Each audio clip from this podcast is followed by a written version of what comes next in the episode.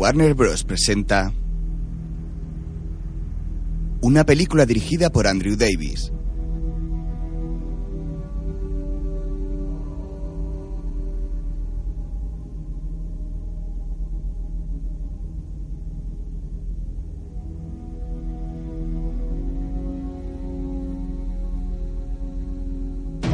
Escrita por Jeff Stewart y David Tuohy.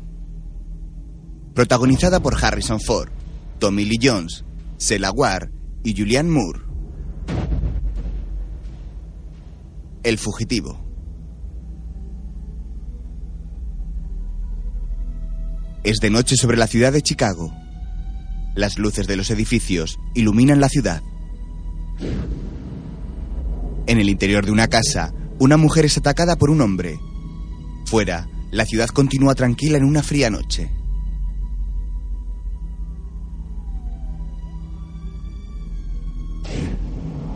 En la casa, la mujer lucha mientras el asaltante la ahoga con su brazo. Los coches continúan circulando por las calles de la metrópoli. Mientras, la mujer es lanzada por encima de la cama, golpeándose con la pared y cayendo sobre la mesita de noche. Las calles se vacían mientras en la casa la mujer logra coger un arma, pero el asaltante se lanza sobre ella. Los grandes rascacielos resaltan sobre las desiertas calles.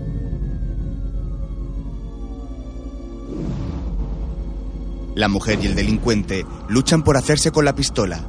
Esta se dispara, matando a la mujer.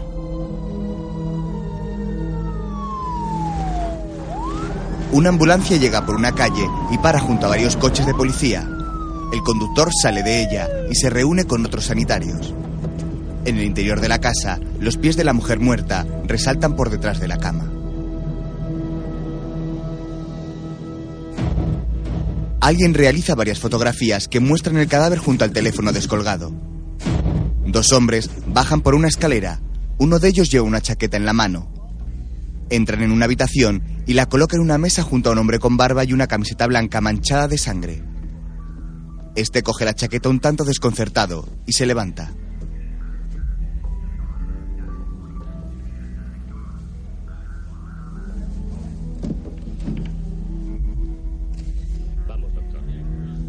El doctor se pone la chaqueta y sigue a los hombres a través de la casa, donde varios policías toman muestras y hacen fotografías. El doctor echa un último vistazo a la casa y sale agarrado por los policías. Transmitimos en directo desde el hogar del doctor Richard Kimball, un eminente cirujano vascular del Hospital Memorial Infantil de Chicago. Los detalles aún son imprecisos, pero sabemos que esta noche la esposa del doctor Kimball, Helen, ha sido hallada asesinada en su casa.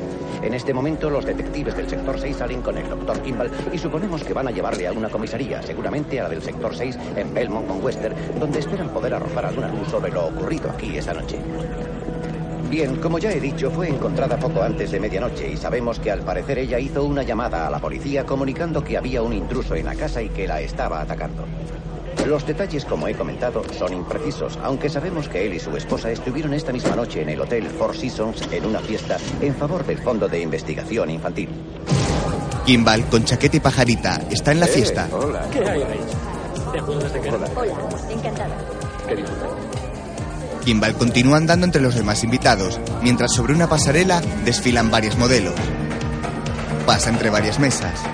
Estira el brazo, Paul. Te saldrá oblicuo. Rich, ¿te enseñó un profesional? No, mi mujer. Bueno, gracias. ¿Qué te dije? No saben dirigir una empresa. Antes de que lo olvides. Ten, gracias por el coche. Las llaves están abajo. ¿Queda gasolina? Sí, la suficiente. Alec, Richard Kimball. ¿Cómo está usted? Doctor Kimball.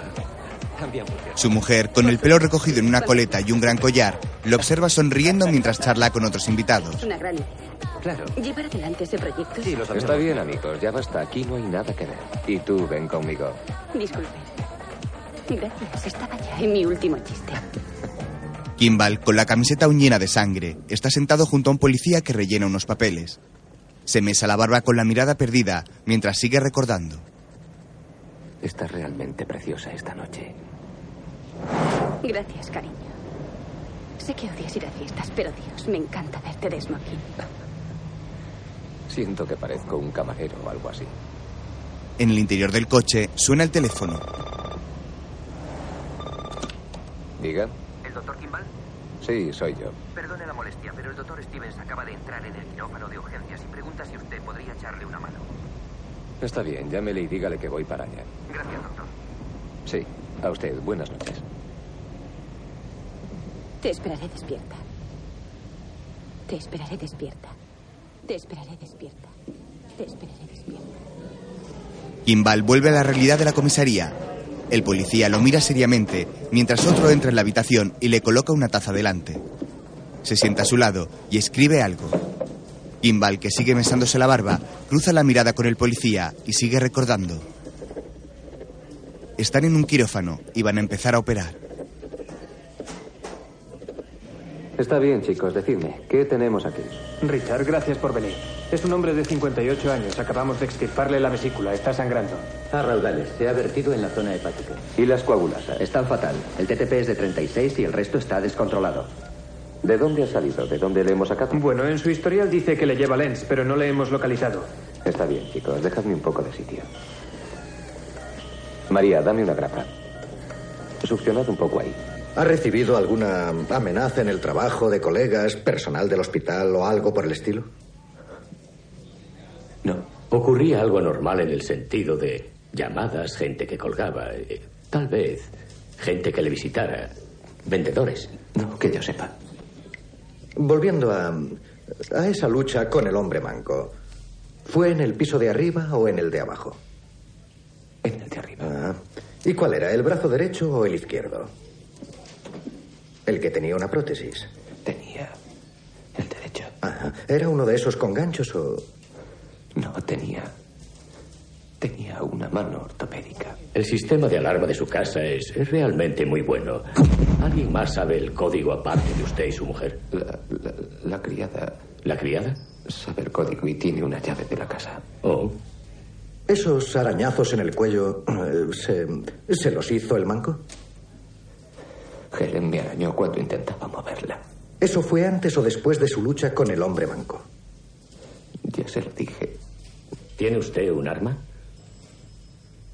Que si tiene un arma. Sí, tenemos un arma en la casa. ¿Registrada su nombre? Sí. ¿Dónde guarda esa arma? La que usted tiene. Está en la mesita de Helen. En su mesita de noche. ¿Guardan muchas joyas en la casa? ¿Dinero? ¿Tienen caja? No sé. Sus huellas están por toda la lámpara, en el arma y en las balas. Su esposa está forrada, ¿no? Y la piel del buen doctor está bajo sus uñas. Su esposa, su familia tiene mucho dinero, ¿no? Helen proviene de una familia rica. Sí. ¿Está asegurada? Sí, así es. ¿Quién es el beneficiario? Soy yo. ¿El único beneficiario? Sí. Económicamente no va a pasarlo mal después de esto. Ella valía una buena suma. Están insinuando que maté a mi mujer. Están diciendo que aplasté su cráneo y que le disparé. ¿Cómo se atreven? Bueno, no. Cuando llegué había un hombre dentro de mi casa. Yo luché con ese hombre. Tenía un brazo ortopédico. ¿De, de plástico? Encuentren a ese hombre. Encuentren a ese hombre. ¿Cuánto medía? Me lo ha arrebatado todo. Cielo. ¿Cuánto pesaba? ¿De qué Dios. tenía el pelo? ¿De qué color eran sus ojos? No podemos ayudarle hasta que usted nos ayude. Arrestadle. Señoras y señores del jurado, oirán ustedes pruebas irrefutables de la culpabilidad de Richard Kimball. Hay pruebas científicas indiscutibles de que la noche del 20 de enero, Richard Kimball, con enorme violencia, y asesinó brutalmente a su esposa. Pero oirán más que eso. Oirán una voz desde la tumba. La voz de Helen Kimball identificando a su asesino, su esposo Richard Kimball. Detective Kelly, ¿puede decirnos lo que observó cuando llegó a la casa de la víctima la noche de su muerte? Que no habían forzado la entrada. Desde el comienzo de la investigación, no parecía tratarse de un robo. No faltaba nada. Kimball entra en la casa con sus llaves y anda por un pasillo. Ya estoy en casa. ¿Quién ganó el partido? En el Se juzgado, hallaron huellas del acusado en el arma y las balas. No se encontraron otras huellas aparte de las de la criada y las de la difunta. Kimball saca algo de la nevera y escucha un La ruido. fractura del cráneo de la señora Kimball causó una hemorragia masiva en el cerebro. Tardó menos de cinco minutos en morir. La mujer moribunda trata de llamar por teléfono. Marca un número mientras Kimball abajo coge una botella y dos copas. Una de ellas tiene un papel con un beso marcado con un pintalabios. Mientras, en el juzgado, Señoría, pedimos permiso para poner la llamada de emergencia que hizo Helen Kimball, identificada por la telefonista del Departamento de Policía de Chicago. ¿Emergencias, dígame? Por favor, ayúdenme. ¿Cuál es el problema, señora?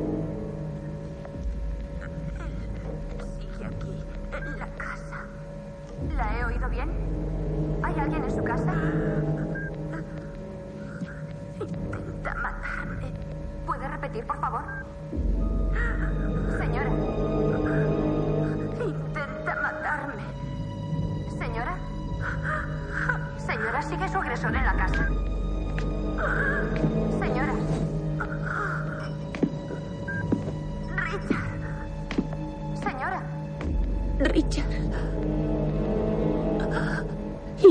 Intenta matarme.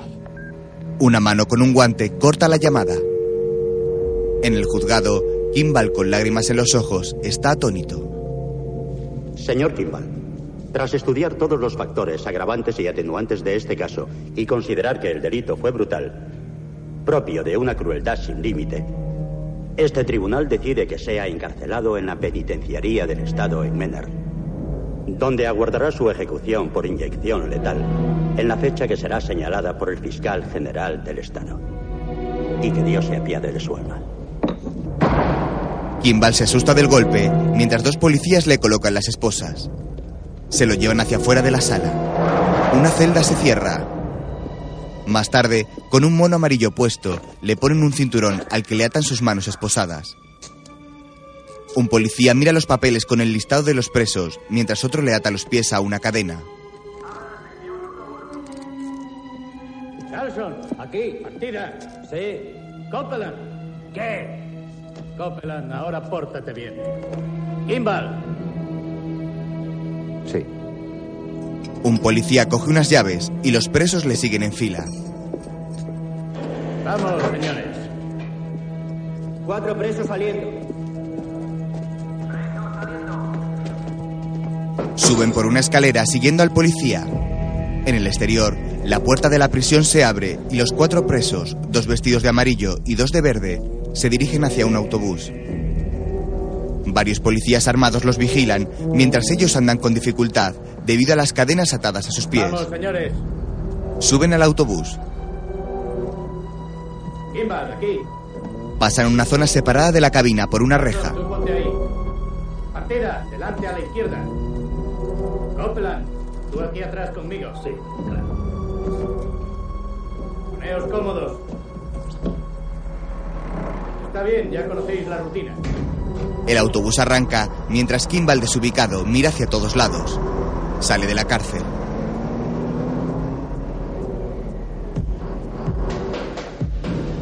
Inicia su marcha a través de las heladas carreteras. La noche cae y el autobús continúa por un oscuro camino. En el interior, un guardia se queja. Estoy cansado. Kimball sigue con la mirada perdida.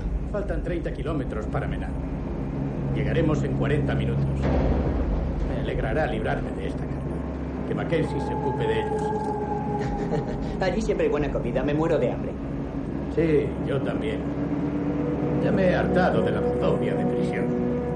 Ah, sí. Los presos se miran con complicidad. Hijo, Ed no le importa. Su mujer le tiene régimen, ¿no, Ed? Sí, no lo creo. Uno de ellos se agacha. Kimball los observa extrañado. Partida comienza a toser. Se levanta convulsionando. ¡Que alguien venga aquí, deprisa! ¡Vamos, venid aquí! ¡Rápido! ¡Está vomitando! ¡Venga! ¡Lo veo! Está echando espuma por la boca.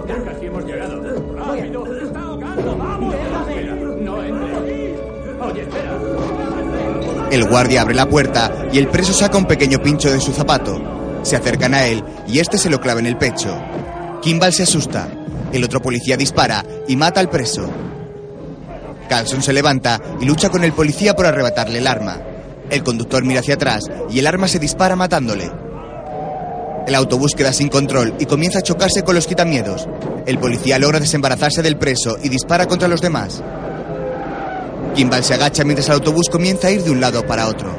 Rompe el quitamiedos y cae rodando por una ladera. Los presos se golpean con los cristales mientras caen dando vueltas hasta abajo del precipicio.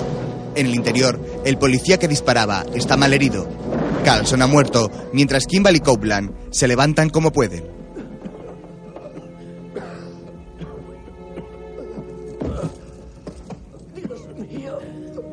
El conductor sigue con vida. ¡Kimball! ¡Kimball, ven aquí! ¡Tú eres médico! ¡Haz algo! ¡Suélteme! ¡Suélteme! El policía le lanza las llaves. Las coge y se quita las esposas. Te pondrás bien. Tira las llaves cerca de Copeland. Este las va a coger, pero el policía las pisa. ¿Qué coño es eso? Kimball avista por la ventana un tren que se acerca. Están sobre una vía. El policía herido se duele y Kimball se agacha junto a él. Écheme una mano con este hombre. ¡Al carajo! ¡Copeland, ayúdame con este hombre! ¡Bésame el culo, doctor! Kimball observa con pavor cómo el policía y el preso salen del autobús para salvarse. Sube sobre sus hombros al policía herido mientras el tren se acerca cada vez más. Saca al policía por una pequeña ventana y este cae ladera abajo.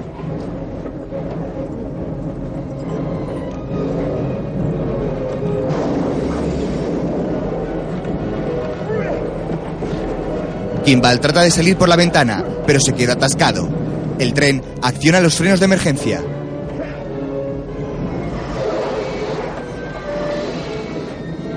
No logra frenar a tiempo y arrolla el autobús. Kimball, que ha logrado desatascarse, da un gran salto mientras el tren pasa a toda velocidad a su lado. Uno de los vagones descarrila. Uno de los vagones descarrila detrás de Kimball y este corre con los pies atados, intentando evitarlo. El vagón avanza a toda velocidad por la tierra a pocos metros del doctor. Salta un agujero y los vagones pasan sobre él, chocándose unos con otros. Varias maderas envueltas en llamas caen en el agujero mientras uno de los vagones explota.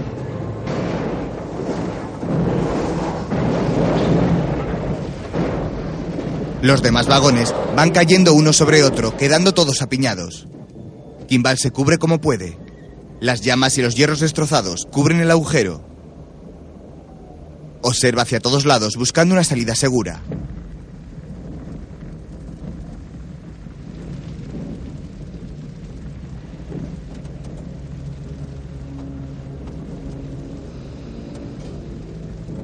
Sale del agujero, pasa por debajo de unas ruedas y sube arrastrándose por la ladera.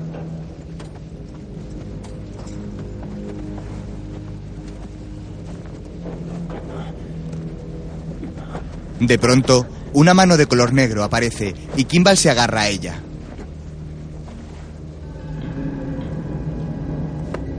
Copland lo arrastra mientras el tren continúa ardiendo. Le quita las cadenas de los pies con la llave que había logrado coger. Kimball se abre el mono y observa que tiene una herida en la zona del hígado. Bien, escucha. Me importa un carajo hacia dónde vayas. Pero no me sigas, ¿entendido? Sí. En Copeland. Sé bueno. Copland sonríe y sale corriendo. Kimball se levanta con la mano en su herida. Detrás de él, el tren continúa ardiendo. Se toca la frente y se da cuenta de que también tiene una herida en ella. Corre junto al río por un camino entre árboles. Mientras, multitud de coches de policía han llegado al lugar. Un coche de policía escolta a otro que no lleva sirena. Este para y de él salen tres hombres y una mujer. Uno de ellos, con pelo corto moreno y de mediana edad, observa el accidente. Vaya, vaya, vaya. Hay que ver. Menudo desastre. Es un circo. Se dirigen hacia donde está el autobús. ¿Tienes mi bolsa, Newman? El choque se produjo aquí. Siguen las vías del tren que están llenas de escombros. La primera máquina se soltó y el resto del tren descarriló. A unos 100 metros, Sí. Sam. Pum, deberías comprar unas botas. Te dije que no llevaras tacones. Y ponte dos abrigos. Vale, en el próximo accidente. ¿Por qué siempre la mimamos? Porque ella nos adora. ¿Te gustaría haber sido el conductor? Apuesto a que se ha convertido en un héroe. Alto, señor. Hola, ¿quién está al mando? El sheriff Rollins. Rollins. Siga los focos de televisión. Bien, bien. El sheriff Rollins. Rollins, señor. Rollins, de acuerdo. El policía los observa extrañado. Biggs, echa un vistazo allí abajo con Newman. Bien. Vamos, es hora de trabajar. Adiós, chicos. El autobús dio varias vueltas de campana antes de detenerse al pie de la colina.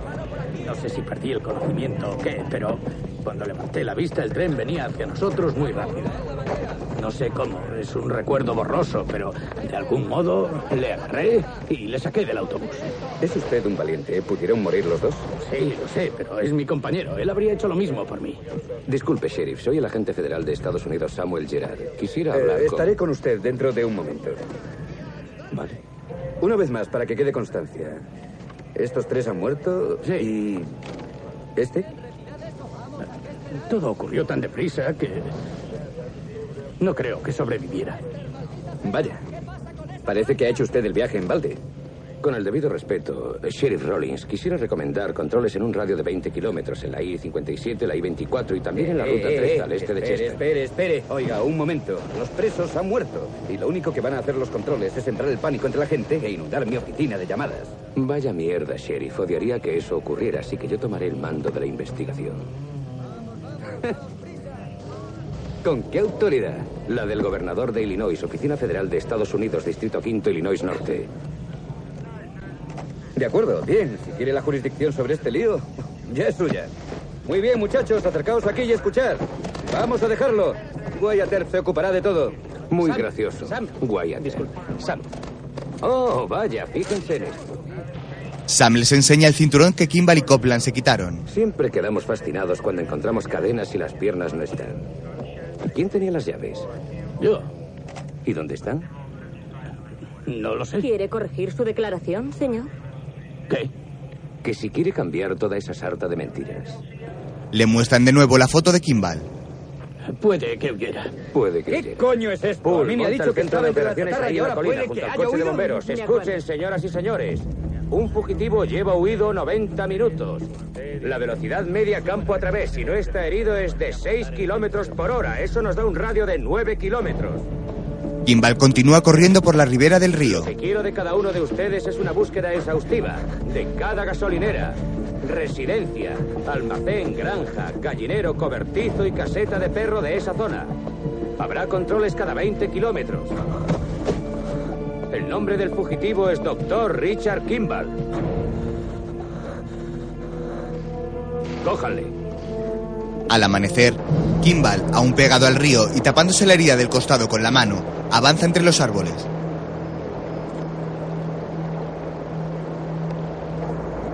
Llega a un puente y pasa bajo él. Observa hacia arriba y ve a un operario de una grúa que se quita un mono y lo deja en el sillón de la camioneta. El hombre se va y Kimball, arrastrándose por el río, sube muy vigilante hacia la carretera.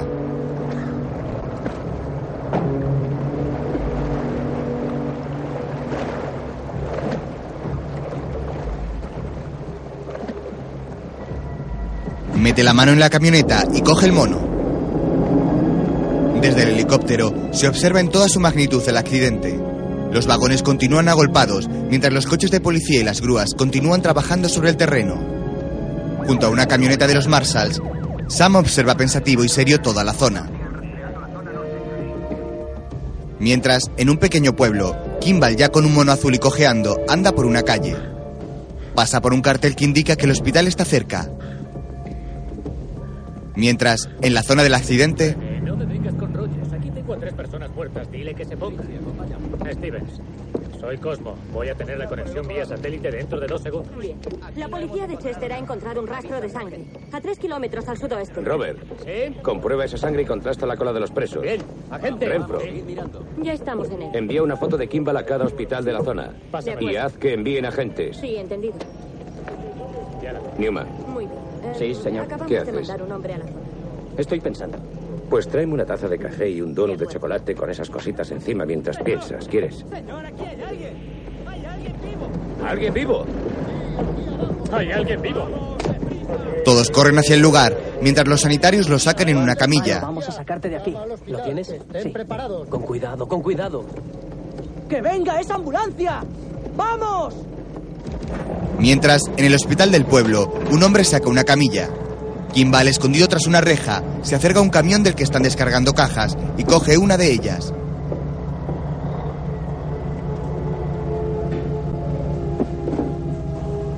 Al poco, anda por un pasillo del hospital con la mano aún en su herida y un aspecto totalmente desaliñado.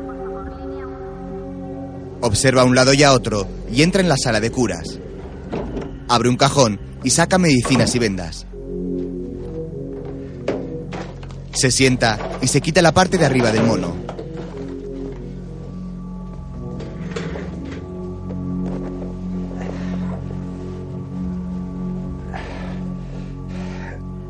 Se levanta la camiseta y observa la herida.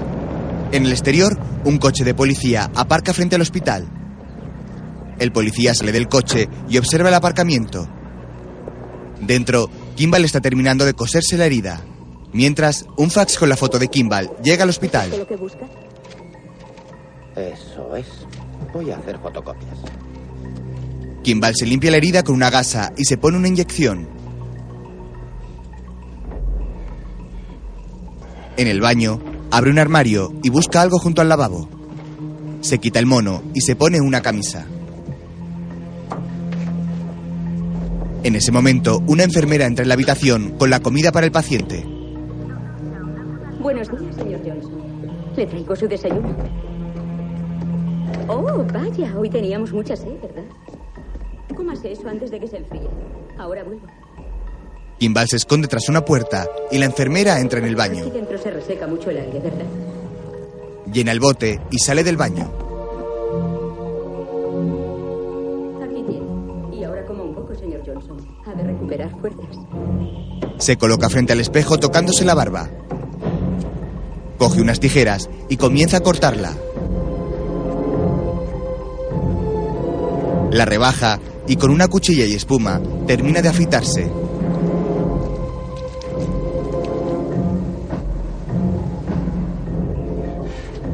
Se peina y se cierra la vieja chaqueta del anciano paciente. Sale a la habitación y se come la comida del enfermo mientras éste sigue dormido. Se mete algo más de comida en los bolsillos y sale al pasillo. Al fondo aparece el policía con el fax de la fotografía en la mano. Kimball agacha la cabeza y el policía se acerca. Buscamos a un preso del choque del autocar y el tren de hace un par de horas. Quizá esté herido. ¿Qué aspecto tiene?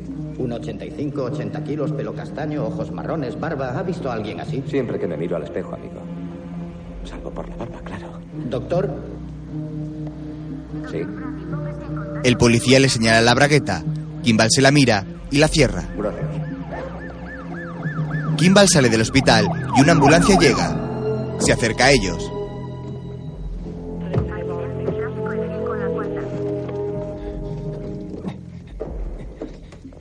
Le echaré una. Gracias, doctor. Es el guardia de seguridad del autobús que lo reconoce. ¿Qué tal está? Bastante bien para haberle sacado a debajo de un tren. Los sanitarios se llevan la camilla. Tiene una perforación en la zona gástrica. ¿Cómo ha podido saber eso con solo verle la cara? Cierra las puertas de la ambulancia y se monta en ella. Arranca y se va del hospital. Mientras, en la zona del accidente, Acaba de llegar su historial desde Chicago. Déjamelo ver. Ya era hora. ¿Qué tenemos? Eh, Richard David Kimball, cirujano vascular. ¿Qué coño es eso? Alguien que gana mucho más dinero que tú. Ya. Condenado por homicidio en primer grado por la muerte de su esposa. Se declaró inocente. Dice que lo hizo un hombre manco. Muchos amigos. Médicos, personal del hospital. Muy bien, empezaremos por ahí. Quiero teléfonos pinchados empezando por su abogado. Eh, eh, eh, no conseguirás eso. Llama al juez Rubin y dile que quiero un montón de teléfonos ¿Por qué pinchados y que luego le ¿Por llamaré qué? para decirle los de Siempre aquí. me estás si gritando. estoy de buen ¿Por qué no le gritas a ella alguna vez? ¿Sabe Eso qué? es. Acaban de llamar del hospital municipal Harris. El guardia herido jura que ha visto a Kimball junto a la puerta de urgencias. Eso está bien. Y ha desaparecido una ambulancia. ¿A dónde coño va en una ambulancia? Las vallas de seguridad de un paso a nivel se bajan. Kimball lo observa desde la ambulancia. Acciona las sirenas y adelanta los coches cruzando el paso a nivel. Mientras,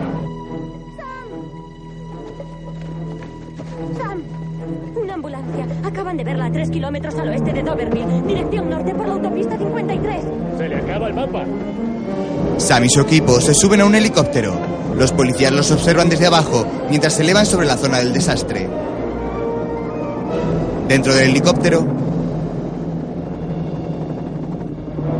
Saca tus mapas, Renfro. Probando sonido, Renfro, tus mapas. el helicóptero sobrevuela el bosque junto al río.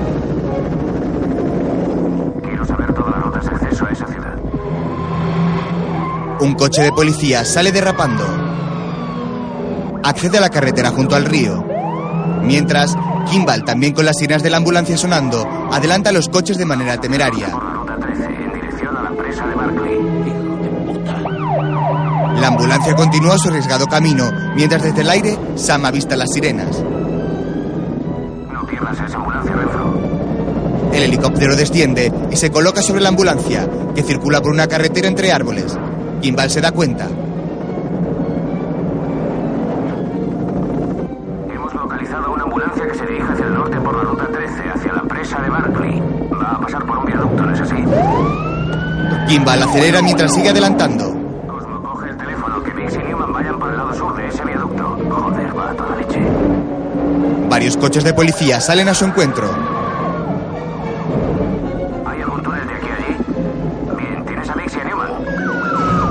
La policía continúa tras él. Kimball mira hacia arriba y observa que el helicóptero sigue sobre él. Llegan a la presa y la ambulancia entra en un túnel. Aprieta el acelerador mientras los coches que vienen en sentido contrario le pitan. Avista la salida del túnel justo cuando el helicóptero desciende y se coloca frente a ella. Kimball frena y para en mitad del túnel.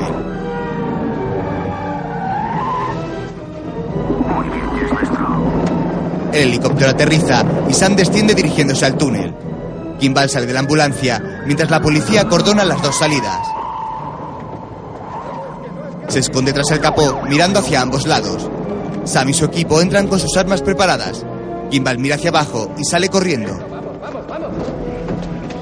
Los agentes corren tras él mientras Kimball corre por el túnel. Los agentes llegan hasta la ambulancia. Abren la ambulancia mientras Kimball se esconde entre un coche y la pared. Se tira junto a una alcantarilla. Enfocada ahí. Por ahí. Que nadie se mueva. Enfocada ahí. Big, ¿qué tienes? No tengo nada. Es una emergencia. Cuéntame. ¿Qué tienes? Me tomas el pelo. ¿Qué? ¿Me tomas el pelo? ¿Qué está pasando aquí? Mierda. ¿Dónde está? ¡Mierda! Sam y su equipo siguen buscando. Muy bien, cierren el túnel. Ciérrenlo. Todo el mundo dentro del coche. No salga nadie. Sam se para y escucha el agua. Se vuelve, observa la alcantarilla y se acerca con la pistola en la mano. La levanta con el pie y ésta se mueve. Rodean la alcantarilla y apuntan con sus armas hacia el interior de esta. Tenemos una rata. Por los túneles de la alcantarilla, Kimball huye a toda prisa. Sam desciende seguido por Renfro y mira hacia ambos lados.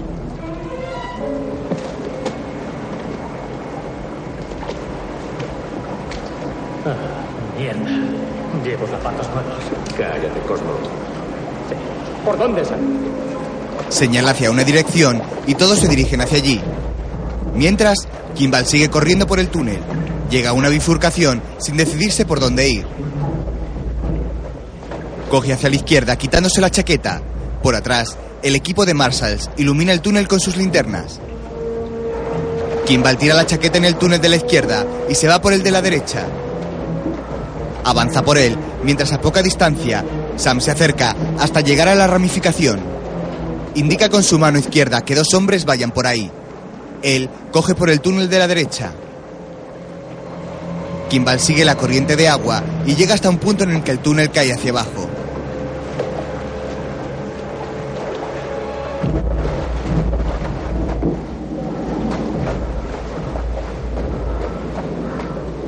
Se para mientras Sam sigue su rastro iluminando con la linterna. Kimball se agarra a una tubería del techo y comienza a bajar por la pendiente. Resbala y casi cae. Sam escucha algo y se para vigilante. Kimball llega hasta abajo y observa la luz de la linterna. Se vuelve y se esconde en la oscuridad. El mar se ilumina desde arriba y comienza a descender.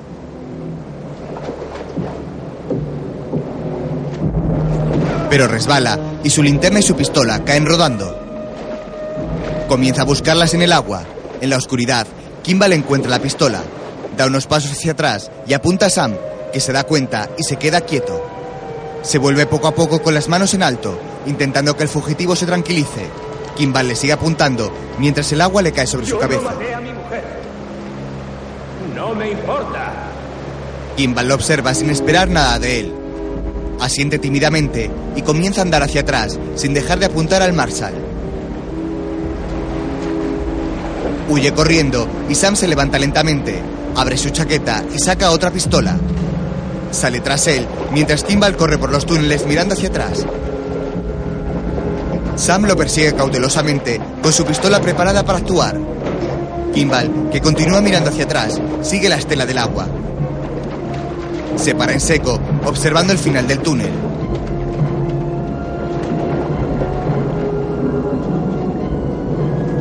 Da unos pasos y se coloca al borde. Está justo en una de las salidas de agua de la presa. A unos 50 metros de distancia está el río. Bajo él, litros y litros de agua caen de otros agujeros de la presa. Sam llega tras él. ¡Suelte el arma! ¡Vamos! Tira la pistola al suelo. ¡Manos arriba! ¡Sobre la cabeza! ¡Dese la vuelta! Richard quiere que le pegue un tiro. Kimball se vuelve y analiza la presa. Preste atención. Ahora póngase de rodillas. ¡Vamos, hágalo! Comienza a agacharse mientras Sam se acerca. De pronto da un salto y cae al vacío. Su cuerpo es arrastrado por miles de litros de agua. Llega hasta abajo mientras Sam se acerca al borde y mira impresionado la gran cascada. Sí. ¿Qué ha pasado? ¿A dónde ha ido? Ha volado como Peter Pan lanzándose desde esta presa, desde aquí. ¿Qué? Sí. ¡Bum! ¡Qué joderse! Bueno, Sam, ¿podemos irnos a casa? No. No. Vamos. ¡Qué joderse! Corren por el túnel. Por aquí ya hemos pasado. No hay forma de salir de aquí. Por aquí. ¿Qué? Hacia arriba. No, por ahí abajo. escalera. no ni hablar. No, no, por la escalera. Vamos. Bull, avisa a todo el mundo. Helicópteros, buzos. Salen de la presa, donde otro equipo les espera. Que cierre el agua. Vengan aquí, señores. Pongan dos coches patrulla en ese puente de ahí abajo, con cuatro hombres, y que escudriñen ese río, hacia arriba y hacia abajo. Y luego quiero que un helicóptero venga hasta aquí, a 30 metros sobre el río, y cuidado con esos cables. Sam, es que te has vuelto loco. Está muerto. Entonces será más fácil cogerle. Luces. Quiero luces a ambos lados del río en tres kilómetros. Hacia arriba y hacia No abajo. importa cómo lo hagas. Tienes que conseguirlo. ¿Tienen algún equipo de rescate en el condado? Tenemos uno. Que bajen aquí y draguen el fondo del derramadero. Empecemos cuanto antes. ¿Por qué no han cerrado aún el agua? Alguien del condado trabaja en ello. Que vengan al río ahora mismo. Deprisa, se va a hacer de noche. Un coche de policía cruza un puente. Mientras, Kimball pasa bajo ese puente dejándose llevar por la corriente del río. Se agarra a una rama que sobresale de unos arbustos de la orilla. Va separando los troncos y abriéndose camino hasta tierra.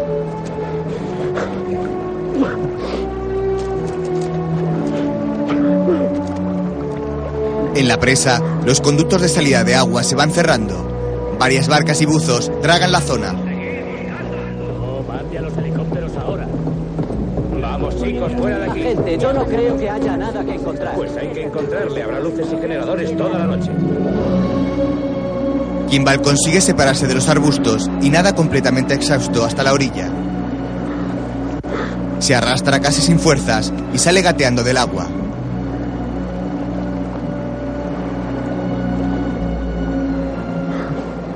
Se vuelve y se queda tumbado totalmente desfallecido tratando de coger fuerzas. Mientras, en la presa, No quiero decirle cómo hacer su trabajo, el helicóptero pero... se ponga sobre el puente. Solo una persona entre un millón resistiría esa caída. Ahora es comida para los peces. Muy bien, coge una caña y pesca al que se lo ha comido. Que todo siga según lo planeado. Sí, llama a Steven, decirle que vamos para allá. El policía se queda mirando al equipo, mientras el helicóptero a pocos metros del agua comienza a buscar al fugitivo. Mientras, Kimball corre por el bosque, huyendo lo más rápido que puede. La herida de su costado y su cansancio comienzan a pasarle factura. Empieza a cojear y se agarra a un árbol.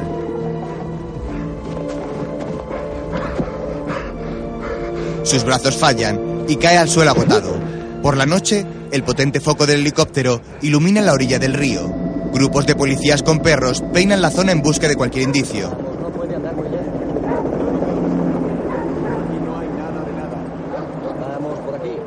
Seguro que se ha ahogado. Vamos, seguid buscando. Enfocar al agua. Mientras, Kimball, tumbado en la orilla cubierto de hojas, tiembla de frío. Las imágenes de su mujer se le vienen a la cabeza.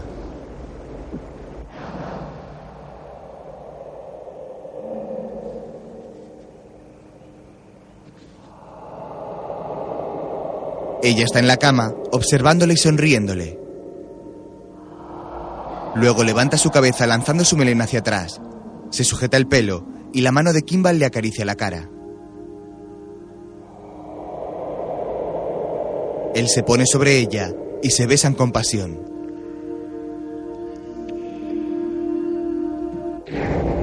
Después, Kimball le hace el boca a boca mientras ella, ya herida de muerte, está en el suelo. Le hace un masaje cardíaco. Lucha con el asaltante que se lo quita de encima. todo. Continúa luchando con el asesino al que se le cae su brazo ortopédico. No podemos encontrarle. El asesino cae por la escalera. No podemos encontrarle. El asaltante huye por abajo. ¡Encuentren a ese hombre! Kimball corre hacia la habitación y agarra llorando el cuerpo de su mujer. En la orilla, se levanta del sueño. ¡Encuentren a ese hombre! ¡Encuentren a ese hombre! Trata de calmarse respirando hondo. Mientras, en un aeropuerto, Los generadores y los reflectores ya están allí. Seguirán buscando el cadáver toda la mañana y hasta que anochezca. Bien, llama a esos tipos de Kentucky y dales las gracias por los perros. Y recuerda, la ópera no termina hasta que aulla el perro grande. en el bosque, Kimball camina por las vías del tren. Se quita las hojas de su Rebeca y saca la cartera. La observa y entra en un oscuro túnel.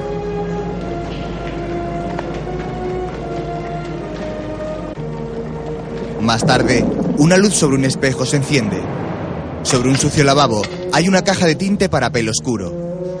Kimball se pone un guante y comienza a aplicarse el tinte sobre su pelo.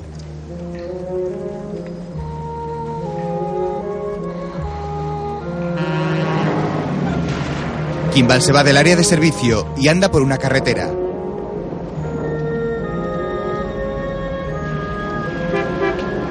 Un coche se para a su lado y una mujer le abre la puerta del pasajero. Kimball escéptico se acerca. Te llevo. El doctor examina la carretera pensativo. Abre la puerta y se monta en el coche.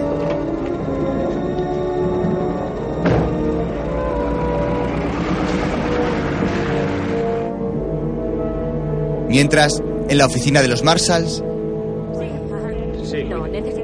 Sí, creo que al fin le tenemos. Se está viviendo con una tía en Whiting. Al salir hoy del trabajo se lo llevó a casa. Hace un par de horas, según su jefe. Muy bien, acaban de ver su coche junto a su casa. ¿Suele salir con alguien de ese barrio? No, no sabemos de nadie. Y no tiene familia.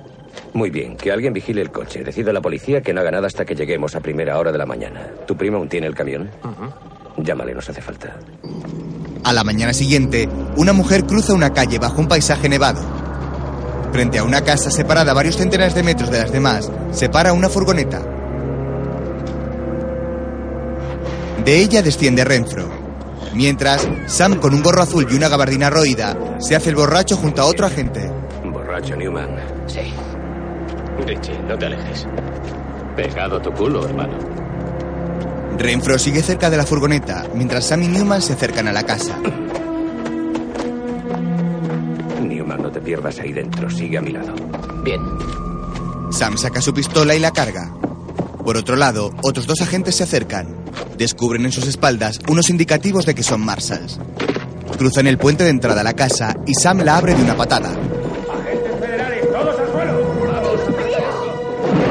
Renfro tira una puerta y Sam entra a una habitación.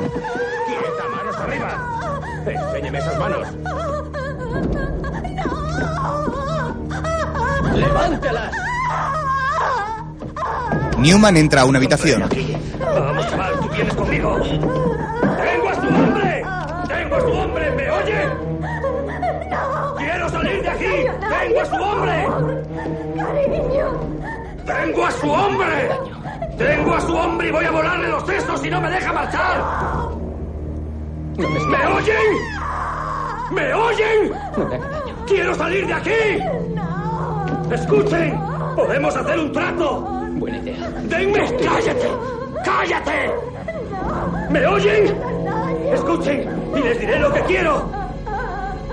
Solo quiero un coche a la puerta. Sam apunta sobre él y dispara. ¡Alto, no dispares! Todo ha terminado, no disparéis. Sam asoma la cabeza y observa a Newman, que continúa tembloroso pegado a la pared. El equipo observa el cuerpo de Copland, tirado en medio de la habitación. Sam se dirige hacia afuera.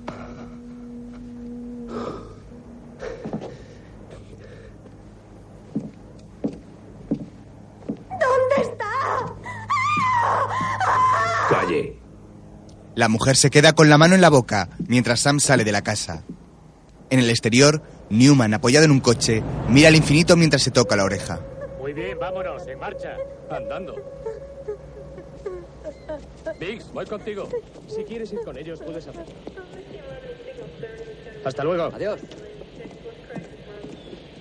Bien, muchachos, hemos terminado. Robson, avisa a la central. Di que vamos para allá. Sam llega junto a Newman. No puedo oír nada. Mis, mis oídos. No puedo creer que hiciera eso. ¿Crees que debía negociar con ese tipo? Sí. Lo creo. Pudo haber fallado. Y matarme. Sí. ¿Qué tal tu oído? Está fatal. Voy a tener sordera permanente. Déjame ver. Acércate.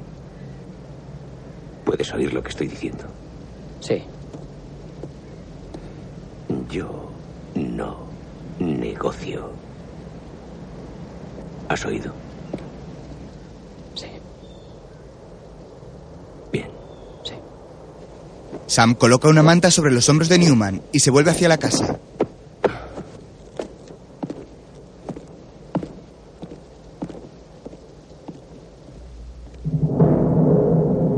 Mientras, los rascacielos resaltan sobre la ciudad de Chicago.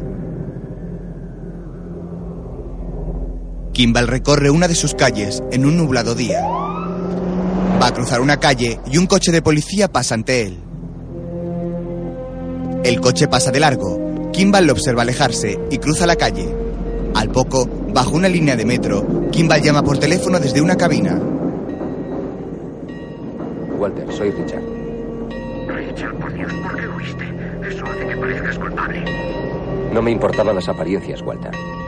Dime dónde estás para que pueda reunirme contigo y puedas entregarte. No pienso entregarme. Necesito ayuda y dinero. Richard, me pides que oculte y ayude a un criminal condenado. Yo no puedo ayudarte así. Mi consejo como tu amigo y tu abogado es que, que te entregues. Vamos, dime dónde estás ahora. En San Luis. Bien, dame una dirección e iré allí lo antes posible. Cuelga el teléfono y se queda pensativo. Mientras, en el despacho de Sam, ¿Qué puedo decirle? Copeland era un hombre malo, iba a matar a uno de mis chicos. Puede culparme a mí, yo fui quien disparó. se levanta de su mesa mientras los demás escuchan la grabación. Raymond, guarda eso. Como tu abogado es que, que te entregues. Vamos, dime dónde estás ahora. En San Luis. Vaya, así que aún no ha muerto. Que eso sirva de lección, chicos. Jamás discutáis con el perro grande. El perro grande siempre tiene razón. Sí, ya la has tenido otras veces. Venga. Walter, soy Richard. Richard, por Dios, ¿por qué huiste? Eso hace que parezcas culpable. No me importaban las apariencias, Walter. Dime dónde estás para que pueda reunirme contigo y puedas entregarte. No pienso entregarme, necesito ayuda y dinero. Quizá esté loco, pero eso suena como un tren elevado. En San Luis no hay trenes elevados. ¿Cómo sabes que es un tren elevado? Creo que tiene razón. Yo viví bajo una vía casi 20 años. Entonces puedes explicar la diferencia de sonido entre un tren elevado y un tren corriente que va por el suelo. Debes de tener un oído de águila. Ponlo otra vez. Quiero oír el sonido de un tren elevado. Un momento, ¿qué ciudades lo tienen? ¿Nueva York lo tiene? Filadelfia. ¿Nosotros? ¿Nosotros? ¿Milwaukee lo tiene? Páralo ahí. Cuando el abogado dice que parece culpable, hay campanas de fondo y se oye a un tipo por un altavoz. Quiero quitarlo todo menos lo del altavoz. ¿Puedes hacerlo? Sí, lo intentaré, Sam. De acuerdo. Walter, soy Richard. Richard, por Dios, ¿por qué Sí, ahí. Eso hace que parezcas culpable. ¿Qué dice? No me Eh, algo de próxima estación, estación. Ponlo otra vez. ¿Por qué dice eso hace que parezcas culpable? No me Próxima estación. Walter. Merchandise Mart. Pueda reunirme Qué hijo de puta. Ha vuelto a casa. Esa campana es la que hay en el puente de la calle Güell a seis manzanas de aquí. Sabía que era un tren elevado. Claro, perro grande, nunca te equivocas. De acuerdo. Voy a llamar a la policía. Esta es su ficha de Chicago. Excelente. Andiamo, Bambini. Sammy, ¿Sí? cuando muera quiero volver siendo como tú. ¿Quieres decir guapo y feliz? Hablaré con la prensa. Nada de prensa. Bien, nada de prensa. Nada de prensa, nada de prensa. Jodido hijo de puta. Mientras, un coche llega a un lujoso edificio. De él sale un hombre canoso y de mediana edad. Va vestido con un chándal y lleva el traje en una percha. Se acerca al coche, ¿Cómo le va, señor? Bien, ¿y tú qué tal? Muy bien. se monta en el coche y da una propina. Aquí tienes, Que se divierta, señor. Adiós. Arranca el coche y pasa bajo el túnel de un tren elevado. Se para en un semáforo y un limpiacristales se acerca. Tiene suelto No, un dólar, señor. por favor, no, no quiero que no. que sea, Muchas ¿puede gracias, pero algo, no amigo? quiero. No quiero. Mira hacia su izquierda y ve a Kimball. Cielo, Richard. ¿Cómo estás, Charlie? Dios mío, has vuelto. Necesito dinero. Claro, claro, sube. No, no puedo. Dame lo que lleves encima. Te vigilan. Si no, ahora ya lo harán. ¿Tienes dónde alojarte? Dime, ¿cómo puedo ayudarte? Está en verde, circule. Te llamaré. Sí, pero Kimball se aleja por la calle. Charlie gira hacia la derecha y lo observa desde el coche. Mientras, en la oficina de los Marshalls, ¿Y bien? ¿Por qué mató Richard Kimball a su mujer? Lo hizo por dinero, ¿Cómo que lo hizo por dinero? Es médico, ya es muy rico. pero ella lo era más. Ah, Este es todo el expediente de la policía de Chicago. Sí, ahí está todo, sí. Muy bien, Cosmo, vuelva a hacer esas entrevistas. Eh, ¿La lista del personal del hospital está en la ficha? Claro. Gracias.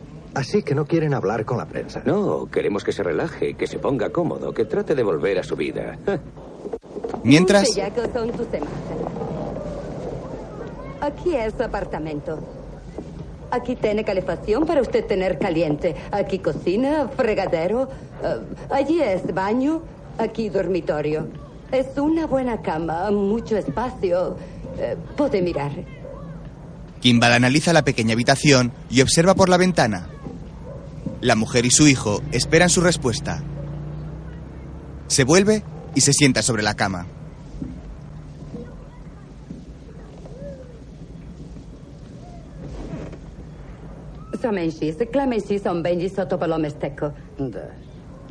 ¿Qué? ¿Gusto de piso? ¿Es bien para usted? Es perfecto. En la comisaría, Bien, muchachos. Esta mañana nos han notificado de la Oficina Federal de Estados Unidos que nuestro viejo amigo el doctor Richard Kimball está vivo y coleando y que ha vuelto aquí a Chicago. Todos sabéis qué gran estima tenemos a ese cabrón. Así que yo mismo donaré una botella de whisky de 12 años para quien coja a ese matasanos. Dick Rossetti os entregará los dossiers. mientras, Kimball está ante las puertas del hospital del condado, en cuya puerta hay un coche de policía. Este se marcha y Kimball vigilante cruza la calle.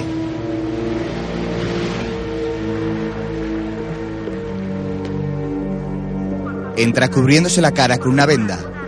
Anda por un pasillo y se cruza con un policía que lleva a un preso. Kimball gira la cara y pasa de largo. Mira hacia atrás y continúa su camino. Un ascensor se abre y Kimball, ya sin cubrirse la cara, sale de él. Gira a la derecha por un concurrido pasillo. Un hombre negro sale de una habitación. Sigue andando y una doctora pelirroja empuja una camilla. En la 5, va 120 sobre 60. Aumento la dosis. Prepáralo todo para intervenir. Aumenta a 130. Abre una puerta y entra en el ala de ortopedia y prótesis. En el interior, un médico prueba una prótesis de brazo mientras Kimball observa bebiendo un vaso de agua. Se vuelve y se marcha.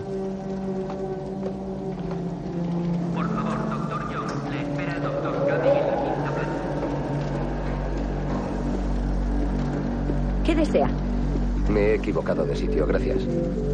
Sale de esa zona y se acerca a otra sala. Mañana me toca el turno de noche, así que no nos veremos. Hasta luego. Un operario sale de ella y Kimball aprovecha para entrar. Cierra la puerta vigilando por el cristal y pasa al interior. Desde el techo cuelgan numerosas prótesis de pies y de brazos. Avanza bajo ellas examinándolas. Pasa ante la puerta de otra estancia donde hay trabajando varias personas. Llega hasta el final del pasillo y accede a otra zona con mesas de trabajo donde otros operarios manipulan chips electrónicos.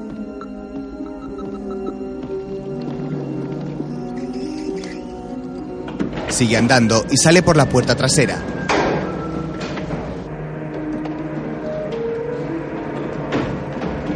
Baja por unas escaleras hacia el sótano. Entra en la sala con un cartel en el que se lee Servicios medioambientales.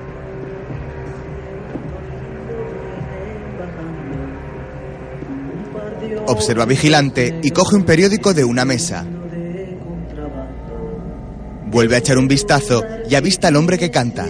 Está en los vestuarios y se cubre medio cuerpo con una toalla. Kimball va hacia los vestuarios y le quita la identificación de personal del hospital. Mientras, en el despacho de Charlie, Fueron juntos a la facultad. Sí, así es. Curso del 73. ¿Conoce a Morton Feinberg? Claro. Es un gran tipo. ¿Cuándo le vio por última vez? ¿A quién? ¿A Richard? Sí. Está bien, le he visto esta mañana. ¿Le ha visto esta mañana? Me hizo parar el coche, le di algo de dinero. ¿Ah, sí? ¿Bromea? ¿Dónde fue? Al salir de mi club de tenis. ¿Le pidió ayuda? Yo se la ofrecí. No quiso aceptarla. ¿Cuánto dinero le dio esta mañana? Un par de pavos, lo que llevaba encima. No podría llegar muy lejos. ¿Por qué cree que ha vuelto a Chicago? Eso no me lo dijo. No quería decir eso. Seguro que Kimball intenta evitar que tenga que mentir por él, claro, pero... Doctor Nichols, si de veras quiere ayudarle, si quiere ser su amigo, tiene que ayudarnos a detenerlo ileso. ¿Por qué? ¿Para que vuelva a prisión? Si quieren ayuda, señores, se han equivocado de hombre. Richard es inocente. Y jamás le encontrarán. Es muy listo. Oh, nosotros Sí. también lo somos. ¿Y nosotros? Sí, al menos hasta ayer. Somos listos, lo somos. ¿Cómo puede ser de listo en realidad? ¿Tanto como usted? Más listo. Kimball se hace varias fotos de carnet en una máquina automática. Luego, busca ropa de operario de limpieza en una tienda de segunda mano. Sale de la tienda y cruza la calle corriendo. Mientras, Sam continúa preguntando a los médicos del hospital. Directamente arreglando las arterias cuando salen del corazón. ¿Cuánto hace que le conocí? Diez años, más o menos. Ya está bien. ¿Qué especialidad practicaba en el hospital? Fuera, Kimball se sube al metro. En el interior de un vagón, estudia unos papeles. En un coche, Biggs y Newman conducen por la ciudad. En el despacho, Sam observa el cinturón de preso de Kimball. En el hospital, Renfrew y su compañera interrogan a una doctora rubia. Quiero que sepan que creo que Richard Kimball es inocente. ¿Vendría a pedirle ayuda? Si lo hiciera, le ayudaría. Pero no vendría a mí. No es su estilo.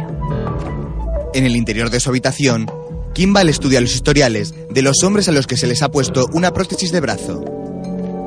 Coge una libreta y escribe. Tipo de articulación del codo. En una tienda de televisores, varias personas ven la noticia sobre Kimball. En el despacho, Sam, irritado por el estancamiento del caso, cuelga el teléfono, se levanta y mira por la ventana. En el cristal tiene pegada una fotografía. Al poco está en la antigua casa de Kimball. Sube por las escaleras de caracol, seguido por Renfro.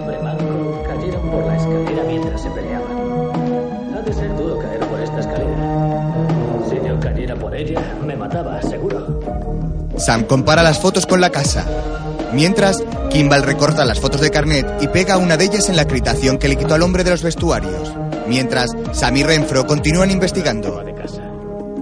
Kimball se ha quedado dormido con un libro de prótesis sobre él. Cuando llegué había un hombre dentro de mi casa. Un hombre anda por el gran ropero de la casa. Su mujer sube las escaleras echando flores detrás de ella. Luego prepara la cama.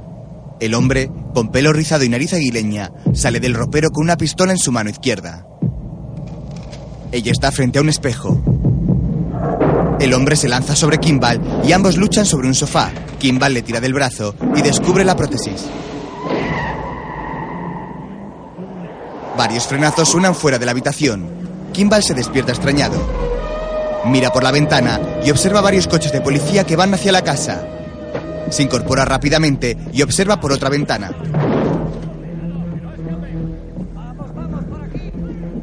Kimball no sabe qué hacer. Los policías rodean la casa por los cimientos. Kimball corre por el interior de la casa buscando una salida. Las sombras de los policías cruzan tras las ventanas. De pronto, el hijo de la dueña y otro compinche salen corriendo de la casa. ¡Quietos! ¡Quietos! ¡No os mováis! Kimball mira por la ventana con cautela. ¡Que baje! ¡Que quede ahí arriba! Te gusta drogar a niñas de 12 años, ¿eh? ¡Vamos, venga! Mi bebé. ¡Quietecitos, ¿de acuerdo? Vamos, señora, él no ha hecho nada. Venga, callad su bebé, es un camello, señora. Cálmese, tranquila. Los policías se marchan con el detenido. Kimball se lamenta de su suerte. Por la noche, la ciudad está más tranquila. Por una calle junto al hospital, una ambulancia pasa junto a Kimball. Este entra por urgencias. Hay un montón de niños en Roosevelt con Husky. ¿Los traerán aquí? Sí, un autocar ha chocado. Van a traerlos aquí a todos. Unas manos con guantes pintan un brazo protésico. Kimball observa y llama a la puerta. La mujer, con unos cascos de música puestos, levanta la vista de la prótesis y se dirige a la puerta. La abre y Kimball, con un carrito de limpieza y un traje de operario, entra a la estancia. Hola, hola. He de limpiar las persianas. Está bien, cerraré la puerta. Pasa entre las mesas con el carrito.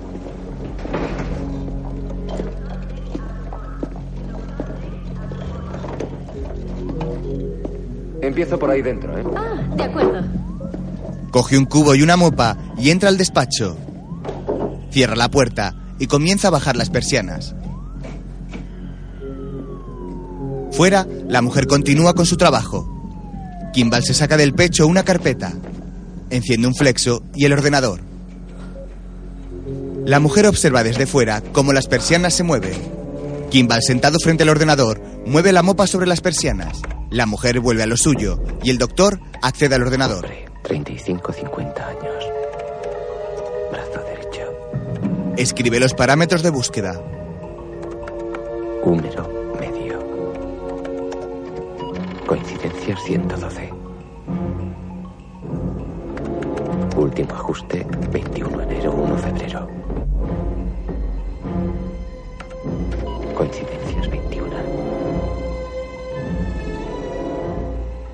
Prótesis híbrida. Modelo colocado híbrido. Por favor, espere. Coincidencias 5. Imprimir. El ruido de la impresora llama la atención a la mujer, que se quita los cascos. Echa un vistazo y vuelve a lo suyo. Kimball arranca la hoja de la impresora y se la guarda en el bolsillo. Mientras, en la comisaría, Leland, repasémoslo una vez más. ¿A qué hora llegó él a la casa? Hacia las diez y media de la mañana. ¿Y estaba solo? Sí, estaba solo. ¿Pudiste verle bien? Sí, pude verle muy bien. Más vale que sea sincero. ¿Estás diciendo que este es el tipo que vive en el sótano de tu madre? Eso es lo que estoy diciendo. Varias ambulancias llegan al hospital. Por el amor de Dios, dense prisa. Meten un niño en una camilla. Llévele al quirófano. Y quiero que le toméis las Venga, rápido, enseguida. Aquí hace falta un médico. Varios niños se agolpan en las urgencias. Kimball anda por el pasillo, en cuyo final multitud de gente se agolpa. Se para y mira hacia todos lados. Se apoya junto a una camilla. Que le lleven a cirugía. Llama a vascular y a moto y avisa a sus padres enseguida. De acuerdo. La doctora pelirroja se va y Kimball observa al niño que está doliéndose en la camilla. Mientras, en la casa donde vivía el fugitivo, Hola, señor. ¿Pero es qué? culpa ¿Quién es ese?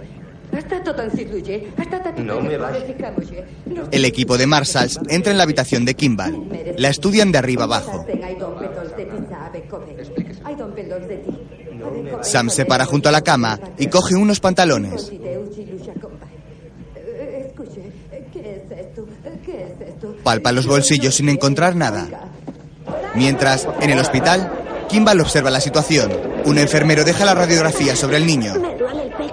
El enfermero se va y llega la doctora pelirroja. Al, mira su radiografía. Necesito urgentemente intravenosas aquí. Inspira. Eso es. Desesperación. La radiografía. Tranquilo. La radiografía. Al, ¿qué es lo que tiene? Posible fractura de esternón. Pues ven aquí, te necesito. Dejen paso, tenemos otra urgencia. Eh, ¿Nos echa una mano? Lleve a este chico a la sala de observación 2. Sí, usted, vamos, ayúdenos, ¿quiere? Kimball, incrédulo, da la vuelta a la camilla y comienza a empujarla por el pasillo. Que alguien me eche una mano, por favor. ¿Qué tal, campeón? ¿Cómo te encuentras? Me duele el pecho.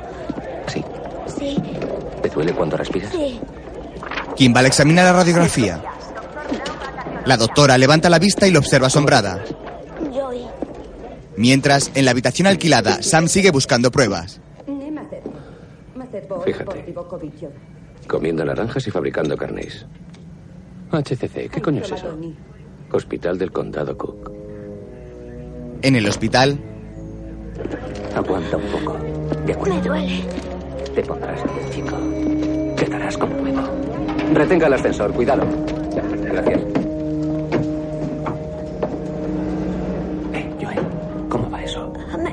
Pecho. Sí. ¿Dónde está tu madre? No lo sé. ¿En casa? Creo que está con mi hermano. Con tu hermano. ¿Están abajo? No lo sé. No te preocupes. Ya daremos con ella. ¿A qué juegas? ¿A fútbol? ¿A béisbol? A fútbol. Tranquilo, hijo. el ascensor se abre y Kimball sale con la camilla. Gira por un pasillo y llega a un quirófano. Eh, doctora. Les mandan a este de abajo. Le pasa los papeles que él mismo ha rellenado en el ascensor. La doctora los mira sorprendida. Bob, llévale al quirófano 4. Rápido. Adiós, Joey. Observa orgulloso cómo el niño es introducido en el quirófano. Abajo, la doctora pelirroja anda por un pasillo mirando de un lado a otro. Gladys y el chico que mandé con el conserje. ¿Qué chico? El del esternón fracturado. Por aquí no ha pasado. Oh, no. Pues no. Kimball anda por un pasillo y la doctora sale de una sala. ¿Tiene algún interés especial por las radiografías? ¿Qué quiere decir? Le vi mirando la de ese chico. Es un hobby que tengo. ¿Un hobby, en serio? Sí. ¿Qué otros hobbies tiene la neurocirugía? ¿Qué quiere? Saber por qué ese chico acabó en cirugía. Mire, yo soy conserje, hago lo que me dicen. Y una mierda. ¿Quién cambió esas órdenes? No sé a qué se refiere. Kimball la mira asustado. No se mueva de aquí. Marí, llama a seguridad. La doctora le quita la acreditación y Kimball se va corriendo. La doctora va tras él, pero Kimball huye. Al poco, Sam llega en un coche.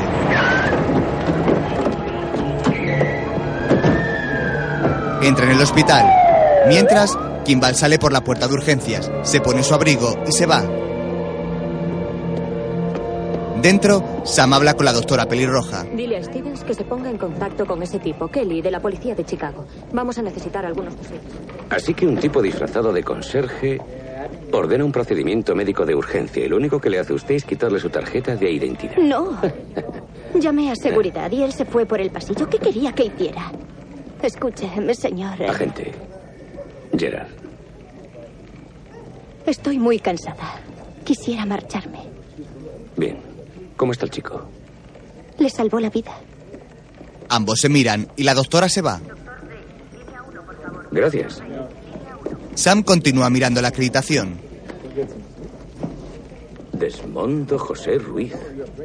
La despega por completo. Oh. ¿Dónde estás, Desmondo? Muy bien, Sammy. Este es mi problema. No lo entiendo. Esto está plagado de polis, ¿no? Y todos están buscando a Richard Kimball, ¿no? Así que, ¿por qué iba a ser alguien tan estúpido para pasearse por la sala de trauma en plan Madre Teresa? Sí, perdón. Un hombre manco pasa entre ellos.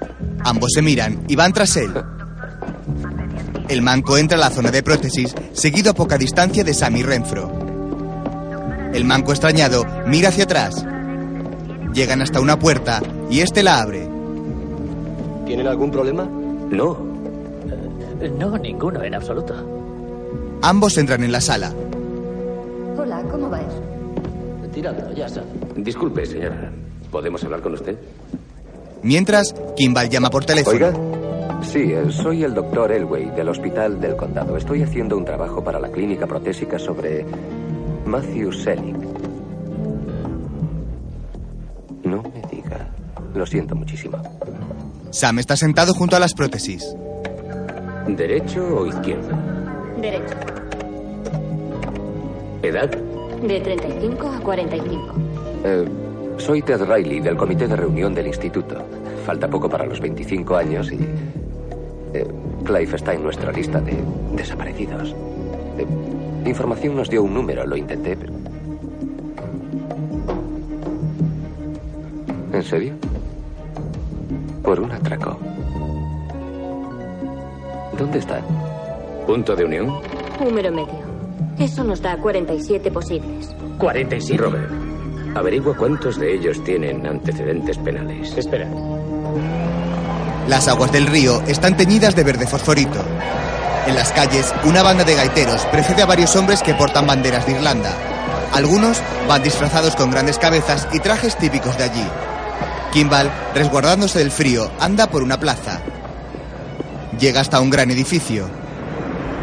Mira vigilante y cruza la calle hacia él.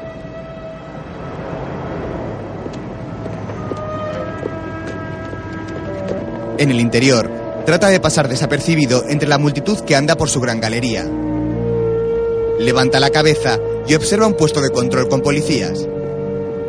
Corre hacia su derecha y entra en un ascensor. Un policía entra junto a él. De pronto, varios policías más entran al ascensor. Hola. Hola. Hola. ¿Qué tal? Hola. En el mismo edificio, Sam y su equipo llegan al puesto de control. Driscoll. Manco, atraco a mano armada. Tiene gracia. Eh, oye, una pregunta. Los policías salen del ascensor. Mientras, Si hoy pueden teñir este río de color verde, ¿por qué no lo tiñen de azul los otros 364 días del año? Biggs, yo qué sé. Así que usted es irlandés. ¿Quién yo? No. ¿Y tú? No, hombre. La cabina 51, ¿en qué piso está? Justo aquí arriba. De acuerdo, gracias. Kimball llega hasta el puesto de control de unos calabozos. Procure respetarlas, ¿vale? ¿Nombre del recluso? Clive Driscoll. Driscoll, Clive. Su carnet, por favor. Driscoll, Clive. 2010. Queda avisado de que según la ley federal, su conversación puede ser grabada. Puede pasar. Firme aquí. Siguiente. Mientras. Ese tipo es universitario, con la carrera de médico. No va a pasar por todos esos controles e ir a la cárcel del condado para ver a alguien que para los suyos ni siquiera existe. Chungo. ¿Qué quiere decir eso de chungo? No sé, extraño. ¿Por qué lo dices extraño o raro? Chungo no significa nada. Nosotros lo decimos. Conmigo no uséis palabras que no tienen sentido. Yo subiré andando. ¿Y plastada? ¿Y plastada, Sam?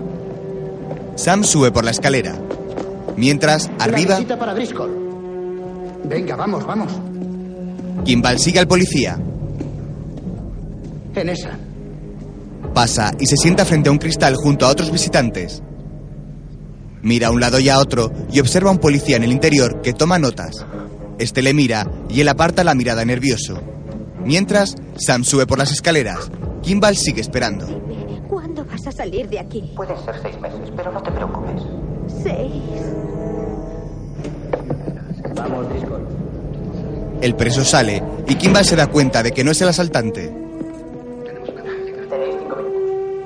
Driscoll se sienta. ¿Tú quién coño eres? Lo lamento, me he equivocado. Disculpe. Tío, me has hecho bajar aquí. Más vale que hablemos de algo. Aquí no hay distracciones. En este puto sitio no hay televisión. Escuche, ojalá pudiera, pero no puedo. Lo siento. De acuerdo. Kimball se levanta y sale ante la extrañeza de uno de los policías. Llega hasta el pasillo y baja por las escaleras de la izquierda. Mientras, por las escaleras del otro lado, Sam continúa subiendo.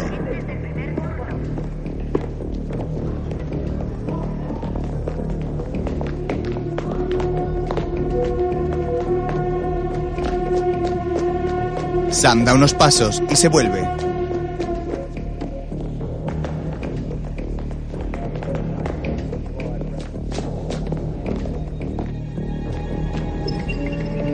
Corre hacia las escaleras del otro lado y observa desde arriba. Kimball baja por ellas. Richard. Kimball se para y mira hacia arriba. Sam lo observa serio y comienza a perseguirlo escaleras abajo. Ambos bajan corriendo casi sin aliento. Sam va pegado a la barandilla para intentar no perderlo de vista. Kimball llega hasta una planta y corre. Empieza a andar rápido para no llamar la atención. Sam llega a esa planta y observa hacia abajo buscándolo. No lo ve y se da la vuelta. Lo observa corriendo hacia las otras escaleras.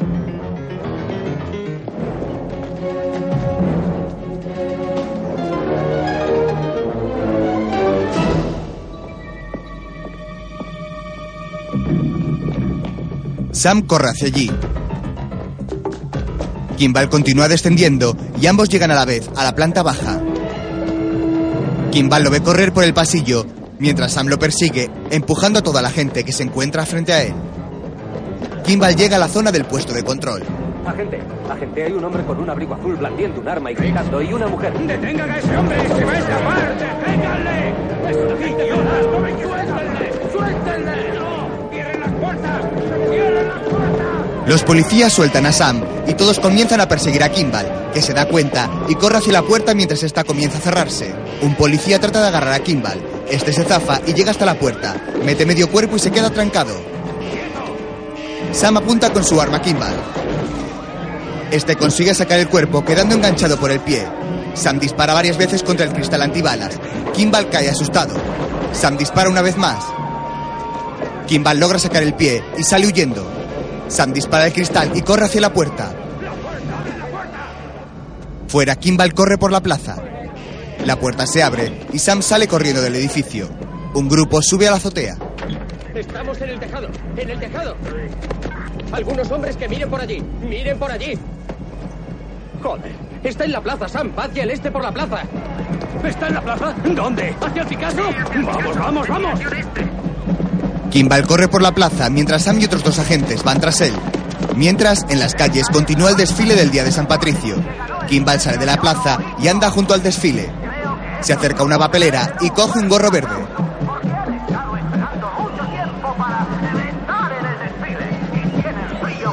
Sam llega hasta la calle donde multitud de gente se agolpa junto al desfile. Saltan las vallas y anda junto a los participantes en la cabalgata. Un policía les para y ellos le enseñan sus placas. Continúan mirando a un lado y a otro. Mientras, Kimball se coloca su gorro verde rodeado de más hombres con ellos puestos. Sam busca entre los carros de caballos. Mira dentro de algunos mientras los tambores continúan marcando el ritmo. Más adelante, Kimball vigila volviéndose un poco hacia atrás. Sam indica a uno de sus hombres que vaya por la izquierda. Llegan hasta una valla y miran detrás de ella sin resultado alguno. Kimball continúa andando con su gorro verde mientras Sam cruza de nuevo la calle vigilante. Kimball sigue mirando hacia atrás cautelosamente. Se quita su abrigo verde oscuro y se queda con una chaqueta azul.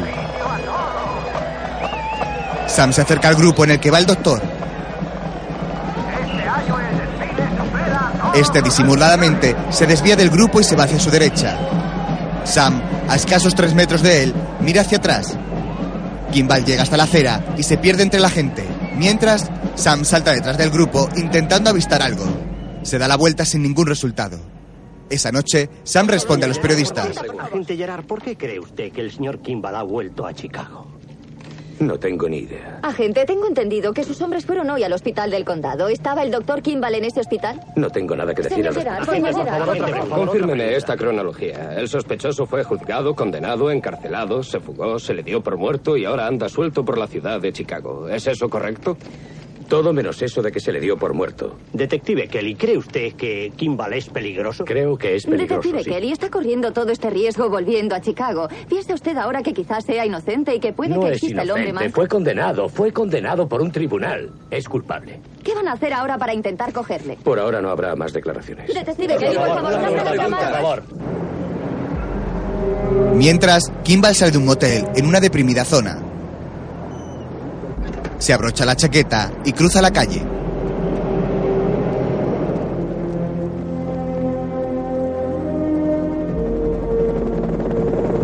Al día siguiente, un helicóptero sobrevuela la ciudad. En el interior de un bar, Kimball llama por teléfono mientras bebe una cerveza.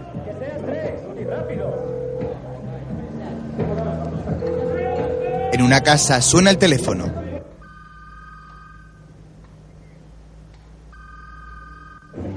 En el bar, Kimball cuelga el auricular y sale de él. Al otro lado de la calle, un hombre sale de una tienda y se acerca a un coche. Kimball observa que lleva unas esposas en el cinturón. Se vuelve sin quitar ojo del policía y cruza la calle por otro sitio.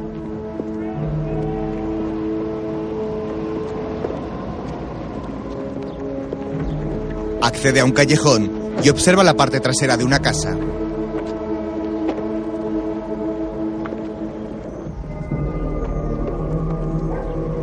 Sube por unas escaleras verticales pegadas a la pared.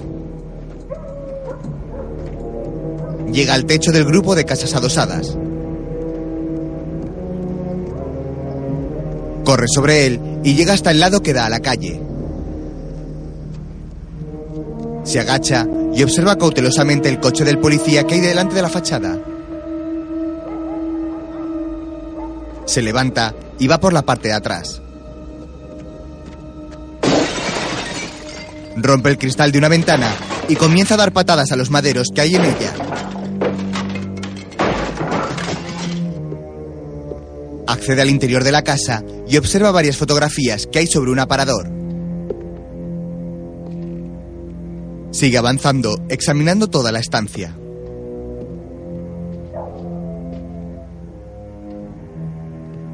Llega hasta una habitación y se para delante de un escritorio con un teléfono y varias cosas perfectamente ordenadas.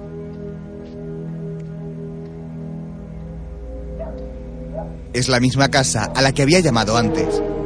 Gira la cabeza y observa una fotografía colgada en la pared. En ella observa al asaltante manco con un traje de policía junto a otro hombre. Los recuerdos se le vienen a la mente. Sobre la foto hay una mención al mérito de la policía de Chicago.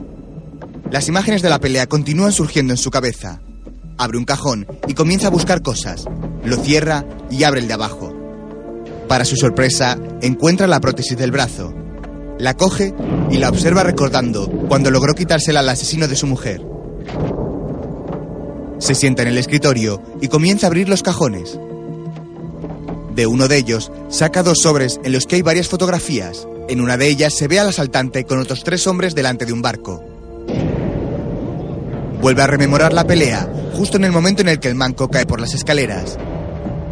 Echa un vistazo a todas las fotografías y se fija en una en la que se aprecia al manco con una mujer y otro hombre. Kimball recuerda la fiesta a la que asistió la noche del altercado. El mismo hombre de la fotografía observa el desfile de la fiesta. Alec. Alec. Richard Kimball. ¿Cómo está usted? Bien, doctor Kimball. Termina el recuerdo. Lo siento, nuestras llamadas se han cruzado estos días. He intentado localizar, he intentado localizar. Kimball analiza los papeles que hay en una carpeta. Pasa varias hojas y coge unas cuartillas. Vuelve a recordar la fiesta.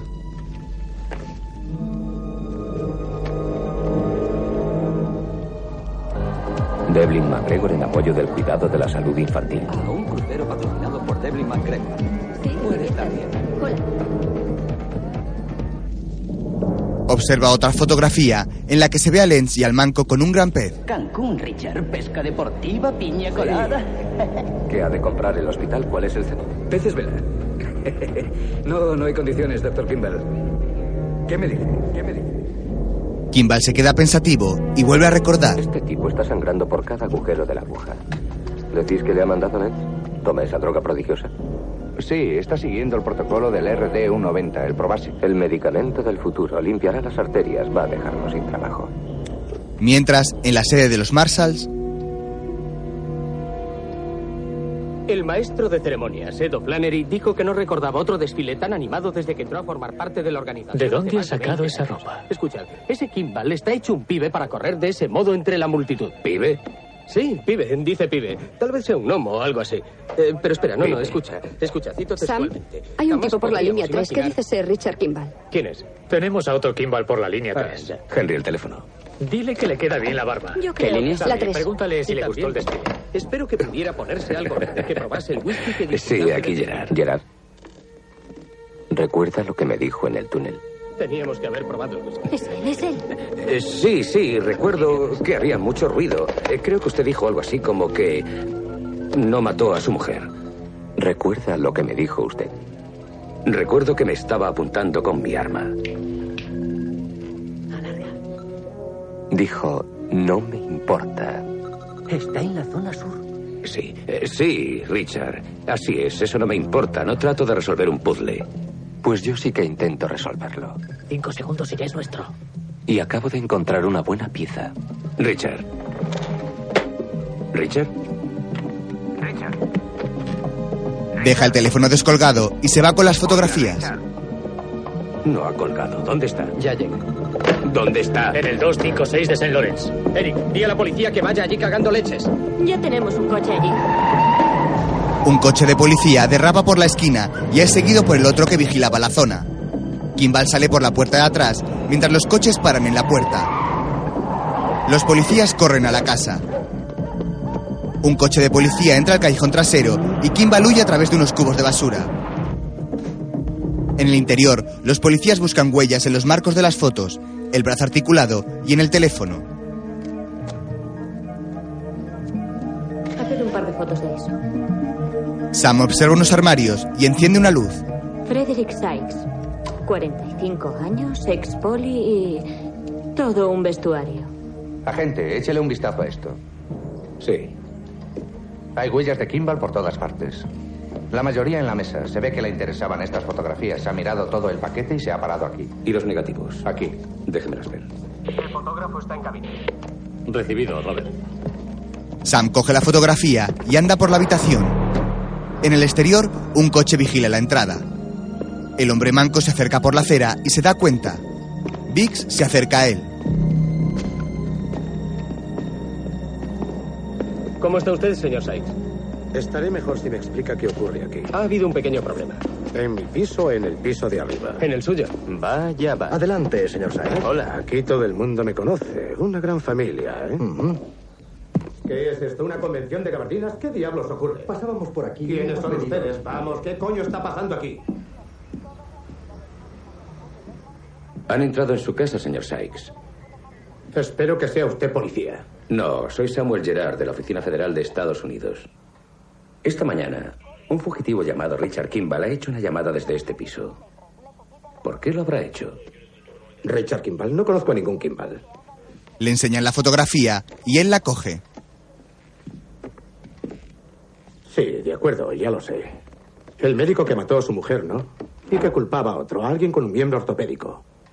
¿Qué está diciendo? ¿Que viene a por mí? ¿Tiene algún motivo para ir a por usted? Claro que sí. Tengo un brazo ortopédico. Debí matar a su mujer, ¿no? Vamos, deme un respiro, ¿quiere?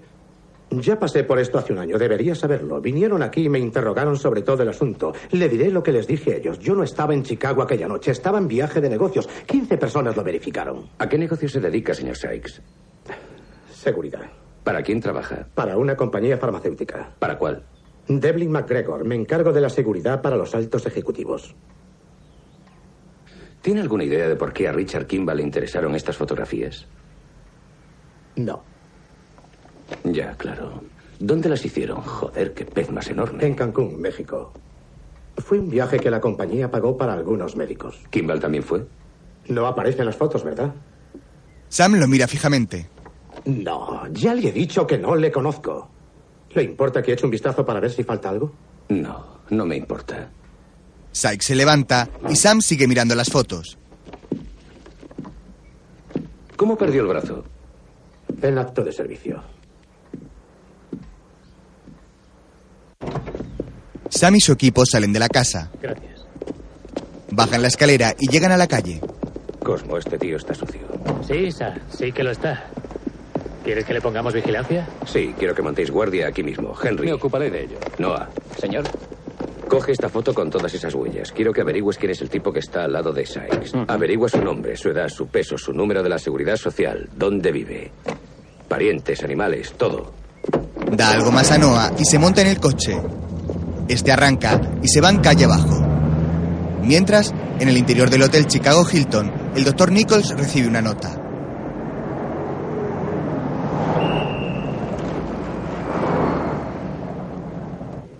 Estoy de acuerdo. Creo que es Discúlpeme, doctor. Han dicho que era muy urgente. No parece existir suficiente información para confirmar Gracias. Disculpe. Sí, estoy de acuerdo. Se levanta y le señalan el teléfono. Nichols va hacia él.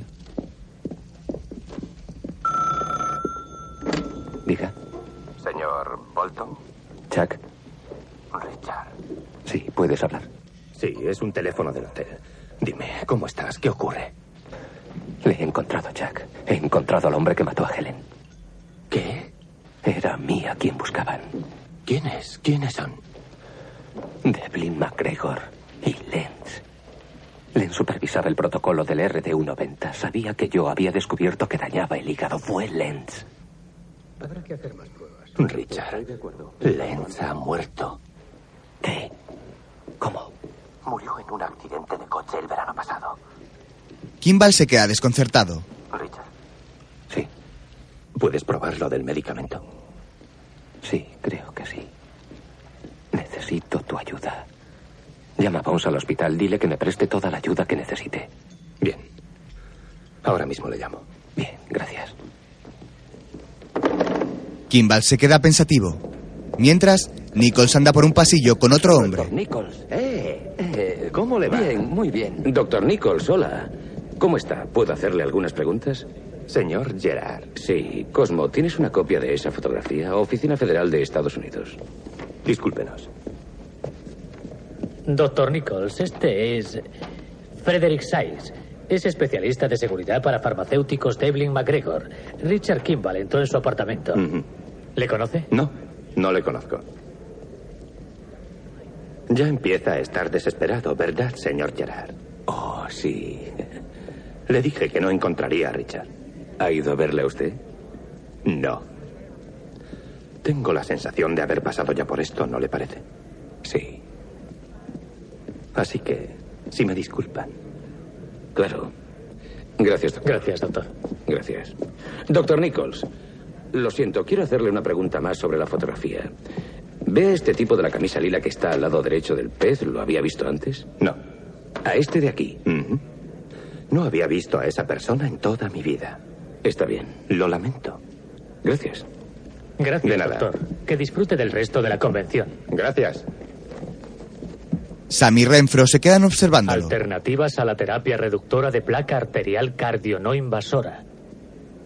Discurso de apertura Charles Nichols. Seguro que hacen colas para oírlo. Mientras, Kimball está bajo unos soportales pensativo y esperando algo.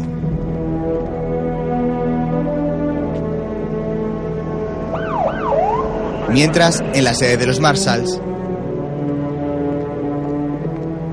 Veamos, si fueras Richard Kimball, ¿por qué perseguirías a un hombre manco que dices que mató a tu mujer? Entrarías en su casa, nos llamarías y luego te irías. No tiene sentido. Debería haber sido médico. Mirad esta ampliación del tío de la foto con Sykes. En su camisa. Chicago Memorial. El hospital de Kimball. Quiero ir allí. Ve. Ajá. Espera. Sam mira un catálogo médico de la convención. Devlin McGregor ganó 7 mil millones y medio de dólares en ventas netas el año pasado. Esa compañía es un monstruo. Un coche de policía permanece aparcado frente a la casa de Sykes. Él los observa por la ventana. Sí, dígame. Sykes escucha lo que le dicen al otro lado del teléfono. Por supuesto. Mientras, Es una muestra de hígado de un paciente del estudio del medicamento RD190. El 21, el 21 de enero.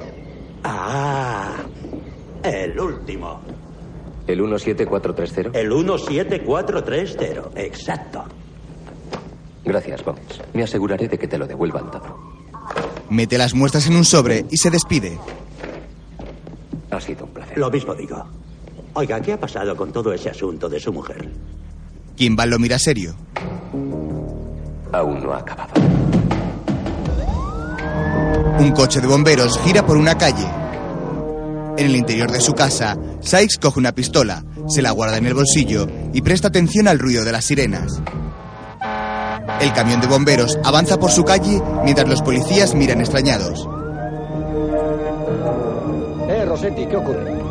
¿Cómo quieres que lo sepa? Dos camiones de bomberos paran justo delante de la casa de Sykes. Estos se bajan y corren hacia ella. Mientras, Sykes sale por la parte de atrás. En el hospital, Newman y Biggs muestran una fotografía. Es patólogo. Recuerdo su nombre porque murió este verano. Los dos policías se miran arqueando las cejas. Mientras, la doctora rubia observa por un microscopio. Kimball aparece por el fondo y le da un toque. Dios mío, Richard. ¿Qué estás haciendo aquí? Mientras, Sykes llega a las puertas del hospital. En el laboratorio, Kaz observa por el microscopio la muestra que le ha entregado Kimball, que está a su lado.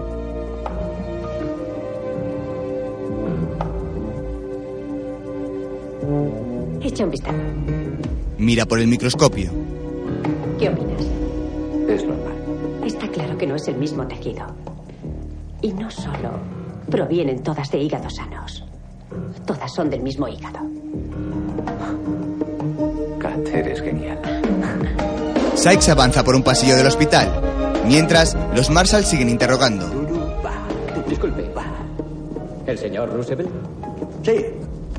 Soy el agente Mix y este es el agente Newman, Oficina Federal de Estados Unidos. Necesitamos información sobre un tal doctor Lenz que solía trabajar aquí. Solo queremos saber si conocía o tenía algún contacto con el doctor Richard Kimball. Yo no he visto al doctor Kimball. No le he preguntado eso. Pues yo no sé nada. Y ahora, señores, si me disculpan, tengo otros asuntos más importantes que atender. Señor Roosevelt. ¿Sí? Creo que nos está mintiendo. Mientras, ¿Crees que Lenz es el malo? Sí, ¿por qué no? Fue de los primeros en firmar la patente del RD190. Yo le enviaba mis muestras de tejido y él las sustituía por muestras sanas, firmando informes de conformidad y tirando los míos al retrete. Pan comido. Un momento. Lenz murió el 21 de agosto. Sí. La mitad de las muestras que aprobó se firmaron el día que murió. Bromeas. Alguien más ha debido de estar manipulando esto. Alguien con acceso. Kimball observa los papeles y levanta la cabeza pensativo, quedando un tanto aturdido por ellos.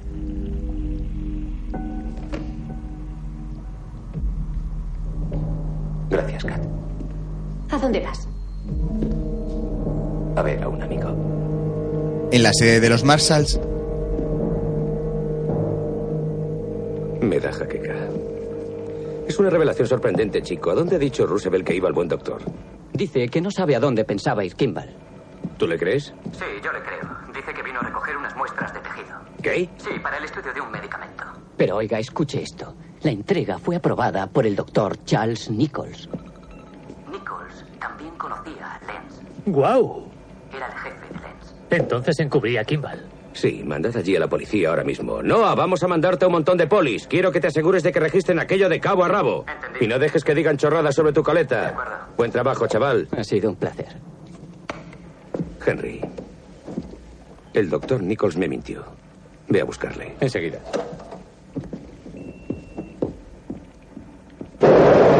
Mientras, bajo las vías de un metro, Sykes habla por teléfono. Debe de haberse logrado.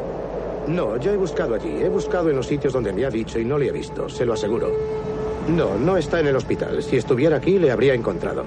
¿Qué quiere que haga? ¿Eh? Espere, un momento. No, le acabo de ver, ya le tengo. Kimball aparece por un callejón frente a Sykes. Gira a la izquierda, mientras este comienza a andar tras él.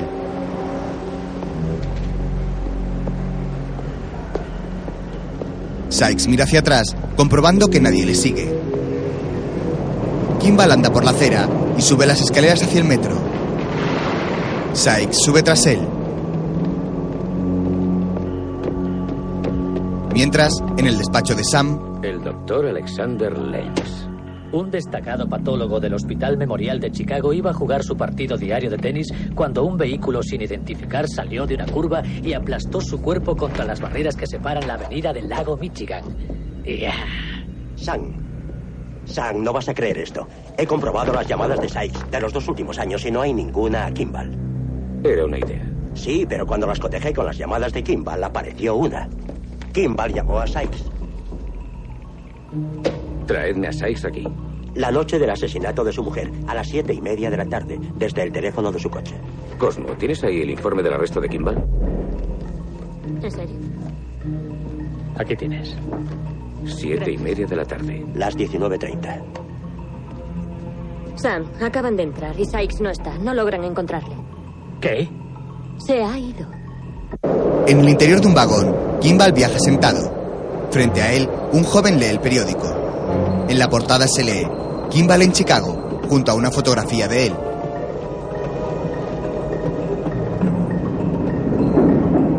Mira a un lado tratando de pasar desapercibido. El joven lee la portada y observa la fotografía.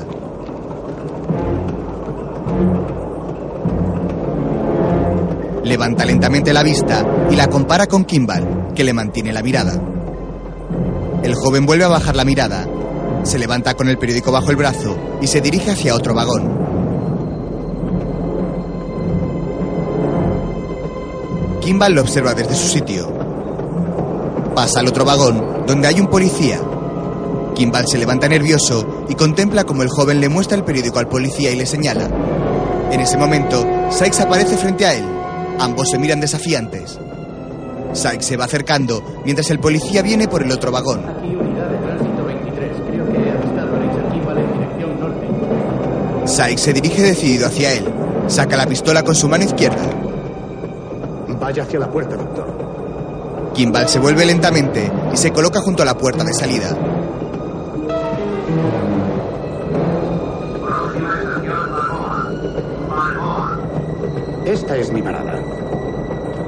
También es la mía.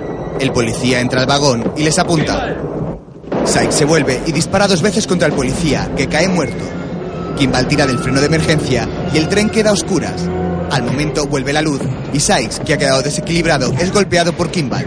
Este le golpea el brazo con una agarradera para que suelte la pistola. Sykes le golpea en la cara y siguen luchando. La pistola se dispara hacia el suelo mientras Kimball trata de arrebatársela. Finalmente lo consigue y le propina un puñetazo en la cara desequilibrándolo. Se agarra las barras y le golpea con los pies. Luego le da un culatazo en la cabeza que lo deja inconsciente. Se acerca hasta el policía muerto y le toma el pulso. Coge las esposas y la pistola del policía. Agarra el brazo izquierdo de Sykes y lo esposa junto a una puerta.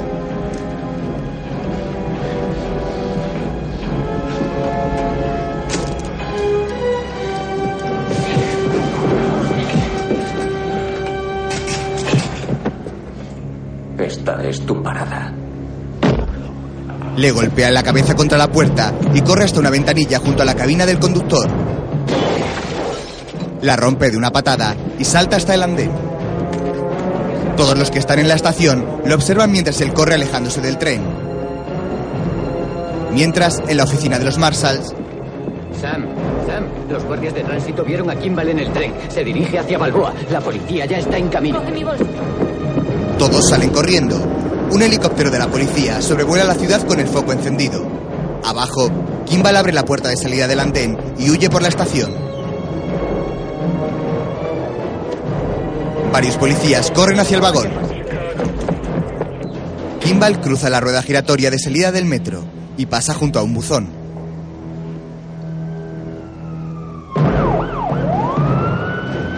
Mientras, varios coches de policía van hacia el lugar.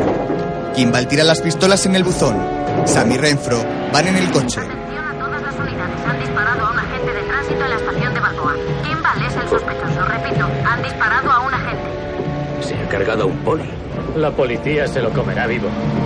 El helicóptero continúa sobre la ciudad.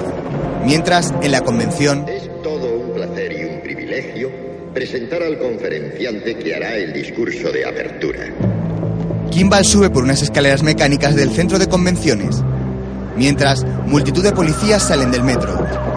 En la convención, Los últimos cuatro años ha servido como miembro de la Junta de Jude Robinson y jefe administrativo de patología en el Hospital Memorial de Chicago. Kimball llega hasta arriba, mientras varios policías entran al edificio. Sospechoso visto entrando en el Hilton Tower por el nivel inferior. Repito, el sospechoso entrando en el Hilton Tower. No creerás. Sí, ya sé a dónde va. Sí, contestad. ¿Dónde estáis? Ha sido nombrado miembro de la Junta Directiva de Farmacéuticos Devlin McGregor. Recibamos con una calurosa ovación al doctor Charles Nichols. Nichols se levanta y se dirige al estrado. Muchísimas gracias, damas y caballeros, amigos y colegas. Es estupendo tenerles aquí esta noche. Kimball sube en un ascensor, mientras Sam y Renfro llegan hasta el centro de convenciones. Allí, varios coches de policía vigilan la entrada.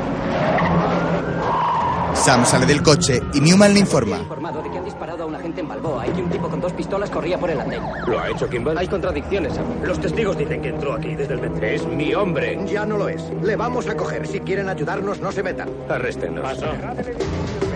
Entran al edificio, mientras un equipo de asalto baja de un camión. Avisad cuando el nivel inferior esté cerrado. Cierren todas las salidas Noah, busca la oficina de seguridad. Mantente en contacto por radio. Vamos. Que nadie entre ni salga por los ascensores. Ahora, un nuevo producto a punto de ser aprobado por la Administración Federal de Medicamentos está listo para cambiar esos viejos métodos. Para siempre. Rob, el agente Newman de la oficina federal. ¿Cómo le va? Bien, Sam, estoy dentro. Quédense ahí. Kimball entra a la sala de convenciones. A través de las vías metabólicas normales del hígado. Y el nombre de ese producto es Probasic. Como demostré esta noche, el Probasic es increíblemente efectivo y no tiene ningún efecto secundario en absoluto. También cabe destacar que este medicamento Nichols se da cuenta de la presencia de Kimball, que lo escucha con los brazos cruzados. que este medicamento fue desarrollado en cooperación y no en competencia con el Hospital Memorial de Chicago, en lo que esperamos será el modelo para otros trabajos deshonestos. Discúlpenme, honestos. Es el doctor Kimball. Mr. Kimball, ¿verdad? Honestos y abiertos entre la medicina académica y la industria farmacéutica. Richard, lo lamento, estoy en mitad de mi discurso. Casi te sales con la tuya, ¿verdad? Lo sé todo. Puedo demostrarlo. Damas y caballeros, mi amigo Richard Kimball no se encuentra bien. Es evidente, así que sigan disfrutando de su café y sus pastas y... Richard, si no te importa, vayamos afuera y hablaremos. ¿De acuerdo? Bien, eh, volveré dentro de un segundo. Nichols baja del estrado, mientras Kimball lo sigue. Cambiaste las muestras, ¿verdad? Cambiaste las muestras. Después de morir Lenz. Richard. Mantengamos la calma, amigos. Kimball empuja a Nichols. Tras morir Lenz, tú eras el único que tenía acceso. Cambiaste las muestras. Y los informes patológicos. Y mataste a Denzel. Llamen a seguridad, ¿Eh? ¿Lo hiciste? Falsificó su investigación. Para que el RD-190 fuera aprobado y Devlin McGregor sacara el Bravasic. Kimball sale de la sala. Ya pasó todo, amigos. Mantengamos la calma. Sam y su equipo avanzan por una de las plantas del edificio. Mientras, el helicóptero se sitúa sobre este. Kimball llega hasta una habitación y entra buscando a Nichols. Este le golpea rompiendo una silla en su espalda. Nunca te rindes, ¿verdad, Richard? Nunca te rindes. Kimball se lanza sobre él y este lo empuja hacia su derecha. Cae al suelo y Nichols lo levanta dándole un puñetazo. Continúa empujándolo con ira hasta que lo tira contra una pared. Kimball lo agarra por la solapa de la chaqueta y le da un rodillazo. Lo empuja y ambos salen a la terraza del piso. Nichols queda suspendido sobre la barandilla mientras Kimball lo agarra por la chaqueta. Lo empuja hacia otro lateral y le da un puñetazo. Mientras, Me alegro de que estén ¿Hacia dónde han ido? hacia la suite presidencial. ¿Dónde están? En el lado sudeste. ¿Cuántas celdas tiene esta sala? En total, cuatro. Dos al este y dos al oeste. ¿Cuál Tengo a Kimball, está en el tejado. Cosmo, ve para aquel lado. De acuerdo. en el tejado, el helicóptero se acerca mientras Kimball propina una patada a Nichols que lo hace caer por unas escaleras. El helicóptero se sitúa sobre ellos.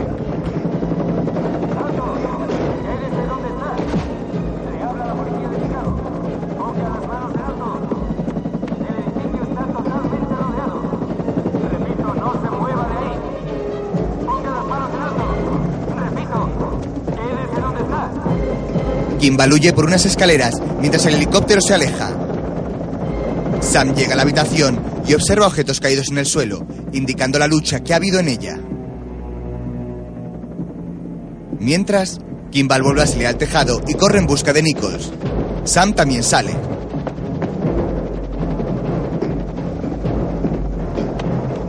Bien, Newman, dime algo. Están ahí fuera, van hacia el extremo norte del tejado. Newman. Newman, ese helicóptero de aquí. Mientras, desde abajo, En cuanto tengáis un blanco claro, acabad con él. en el tejado, Nichols cojeando corre tratando de esconderse. Kimball lo sigue y es detectado por el helicóptero, desde donde realizan varios disparos. Logra resguardarse tras una pared mientras Sam llega al lugar. Newman, deshazte de ese helicóptero. ¿Por qué? Porque no quiero que me maten. ¿Policía? Hay un agente federal sobre el tejado. ¡Alto el fuego! Nichols continúa escondido y Kimball corre hacia allí. Pasa junto a un conducto de ventilación y Nichols sale tras él tratando de golpearle. Kimball lo evita y le da un puñetazo en el costado. El foco del helicóptero los ilumina desde arriba. Nichols es empujado por Kimball y corre huyendo. Este se tira sobre su espalda y ambos caen sobre una cristalera. Quedan enganchados en ella. Sam lo observa y corre hacia allí. Kimball se incorpora y golpea de nuevo a Nichols, que vuelve a caer sobre la cristalera. Ambos pelean sobre esta, que cede por el peso y caen varios metros hacia abajo. Sam llega y observa a los dos inconscientes. Nichols dentro de un ascensor y Kimball sobre el techo de este. El ascensor comienza a descender. No dispares. Es que no se rinde jamás. Averigua dónde se para el ascensor. Newman, Newman, el ascensor noroeste. Dime dónde se para. ¿A dónde han ido? ¿A dónde han ido? Nichols, dolorido y magullado, se pone en pie y observa hacia arriba. Detiene el ascensor y cae de rodillas. La puerta se abre en la planta de la lavandería. Nichols se incorpora y mira hacia todos lados. Sale y huye cojeando entre grandes cestos de ropa.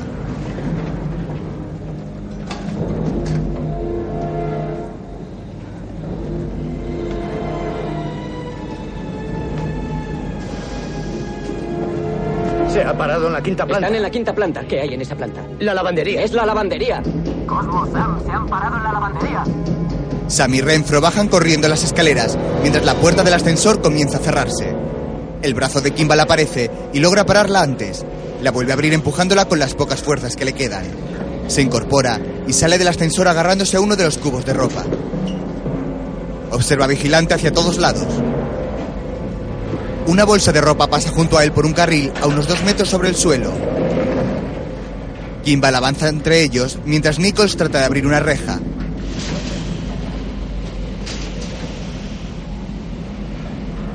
Nichols escucha algo y avanza entre los cubos de ropa mientras Kimball continúa tras él. Estamos en la quinta planta al oeste. ¿Dónde estáis? Detrás de vosotros. ¿Qué coño está pasando aquí, Sam? Hay que mantener a la policía al margen. Disparan con demasiada facilidad. Quiero que saquéis a toda esta gente, ¿de acuerdo? Cosmo, tú ven conmigo. Sam y Renfro entran en la lavandería mientras Kimball avanza vigilante por uno de los pasillos. Se para y observa una sombra que se dirige hacia la derecha. Va hacia allí mientras Sam y Renfro entran en la sala, yendo cada uno hacia un lado. Kimball, pegado a las máquinas, avanza pendiente de su espalda. Sam, por el lado derecho, señala hacia Renfro, que asiente y avanza con su arma por delante. Sam llega hasta el ascensor y mira en su interior sin apreciar nada. Avanza examinando la zona. Mientras, Renfro continúa junto a una máquina que emana gran cantidad de vapor. Kimball llega junto a una pared y vuelve a observar la sombra. Se para siguiendo su recorrido. Sam avanza bajo las bolsas colgadas. Escucha algo y mira hacia atrás. Continúa su camino lentamente y muy atento. Kimball asoma la cabeza tras una máquina en busca de la sombra y observa a un hombre negro fumando en una ventana. Se vuelve mientras Sam con su pistola en la mano sigue avanzando. Doctor Richard Kimball. No puede salir de aquí, Richard. Todo el edificio está rodeado.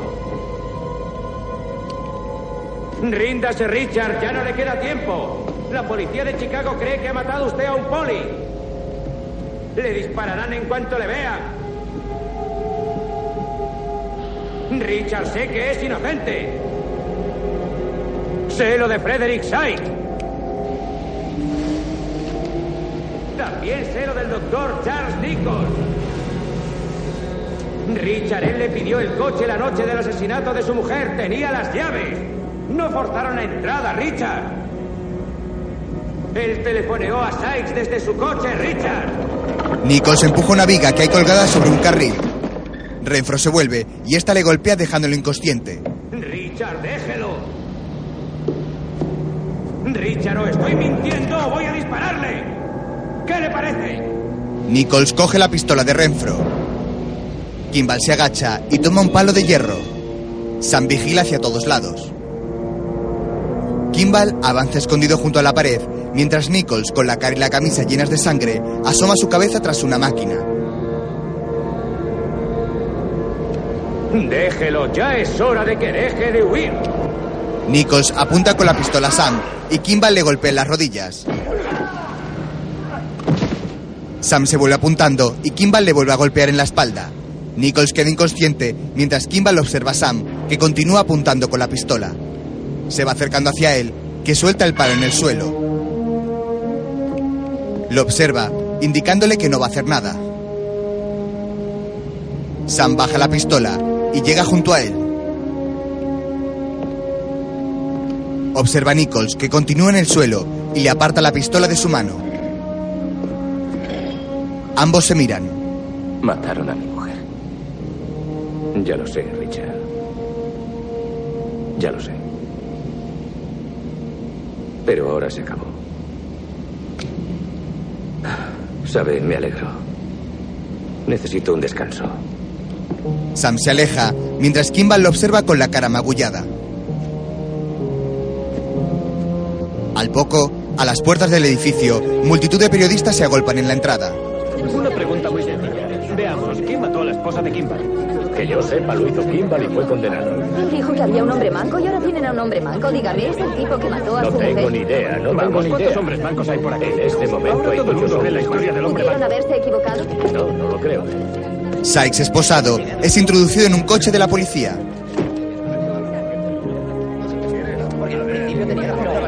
¿Se equivocaron? Diga a Samuel Gerard que me cojo unas vacaciones. Me espera. Dejen la zona, todo el mundo fuera. Kimball, escoltado por los Marshall y esposado, sale del edificio.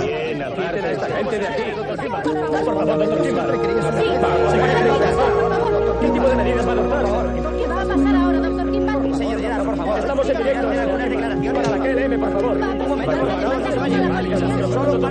Por respondan. Doctor Kimball, por favor.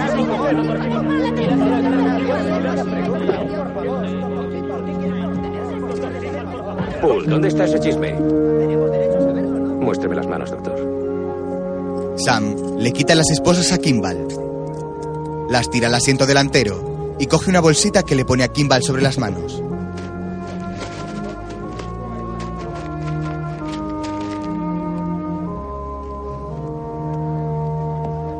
Creía que no le importaba. Y así es. No se lo diga a nadie, ¿de acuerdo? Sam da unos golpes en el techo y el coche arranca. Da la vuelta y se va calle abajo mientras los periodistas se acercan haciéndole fotos.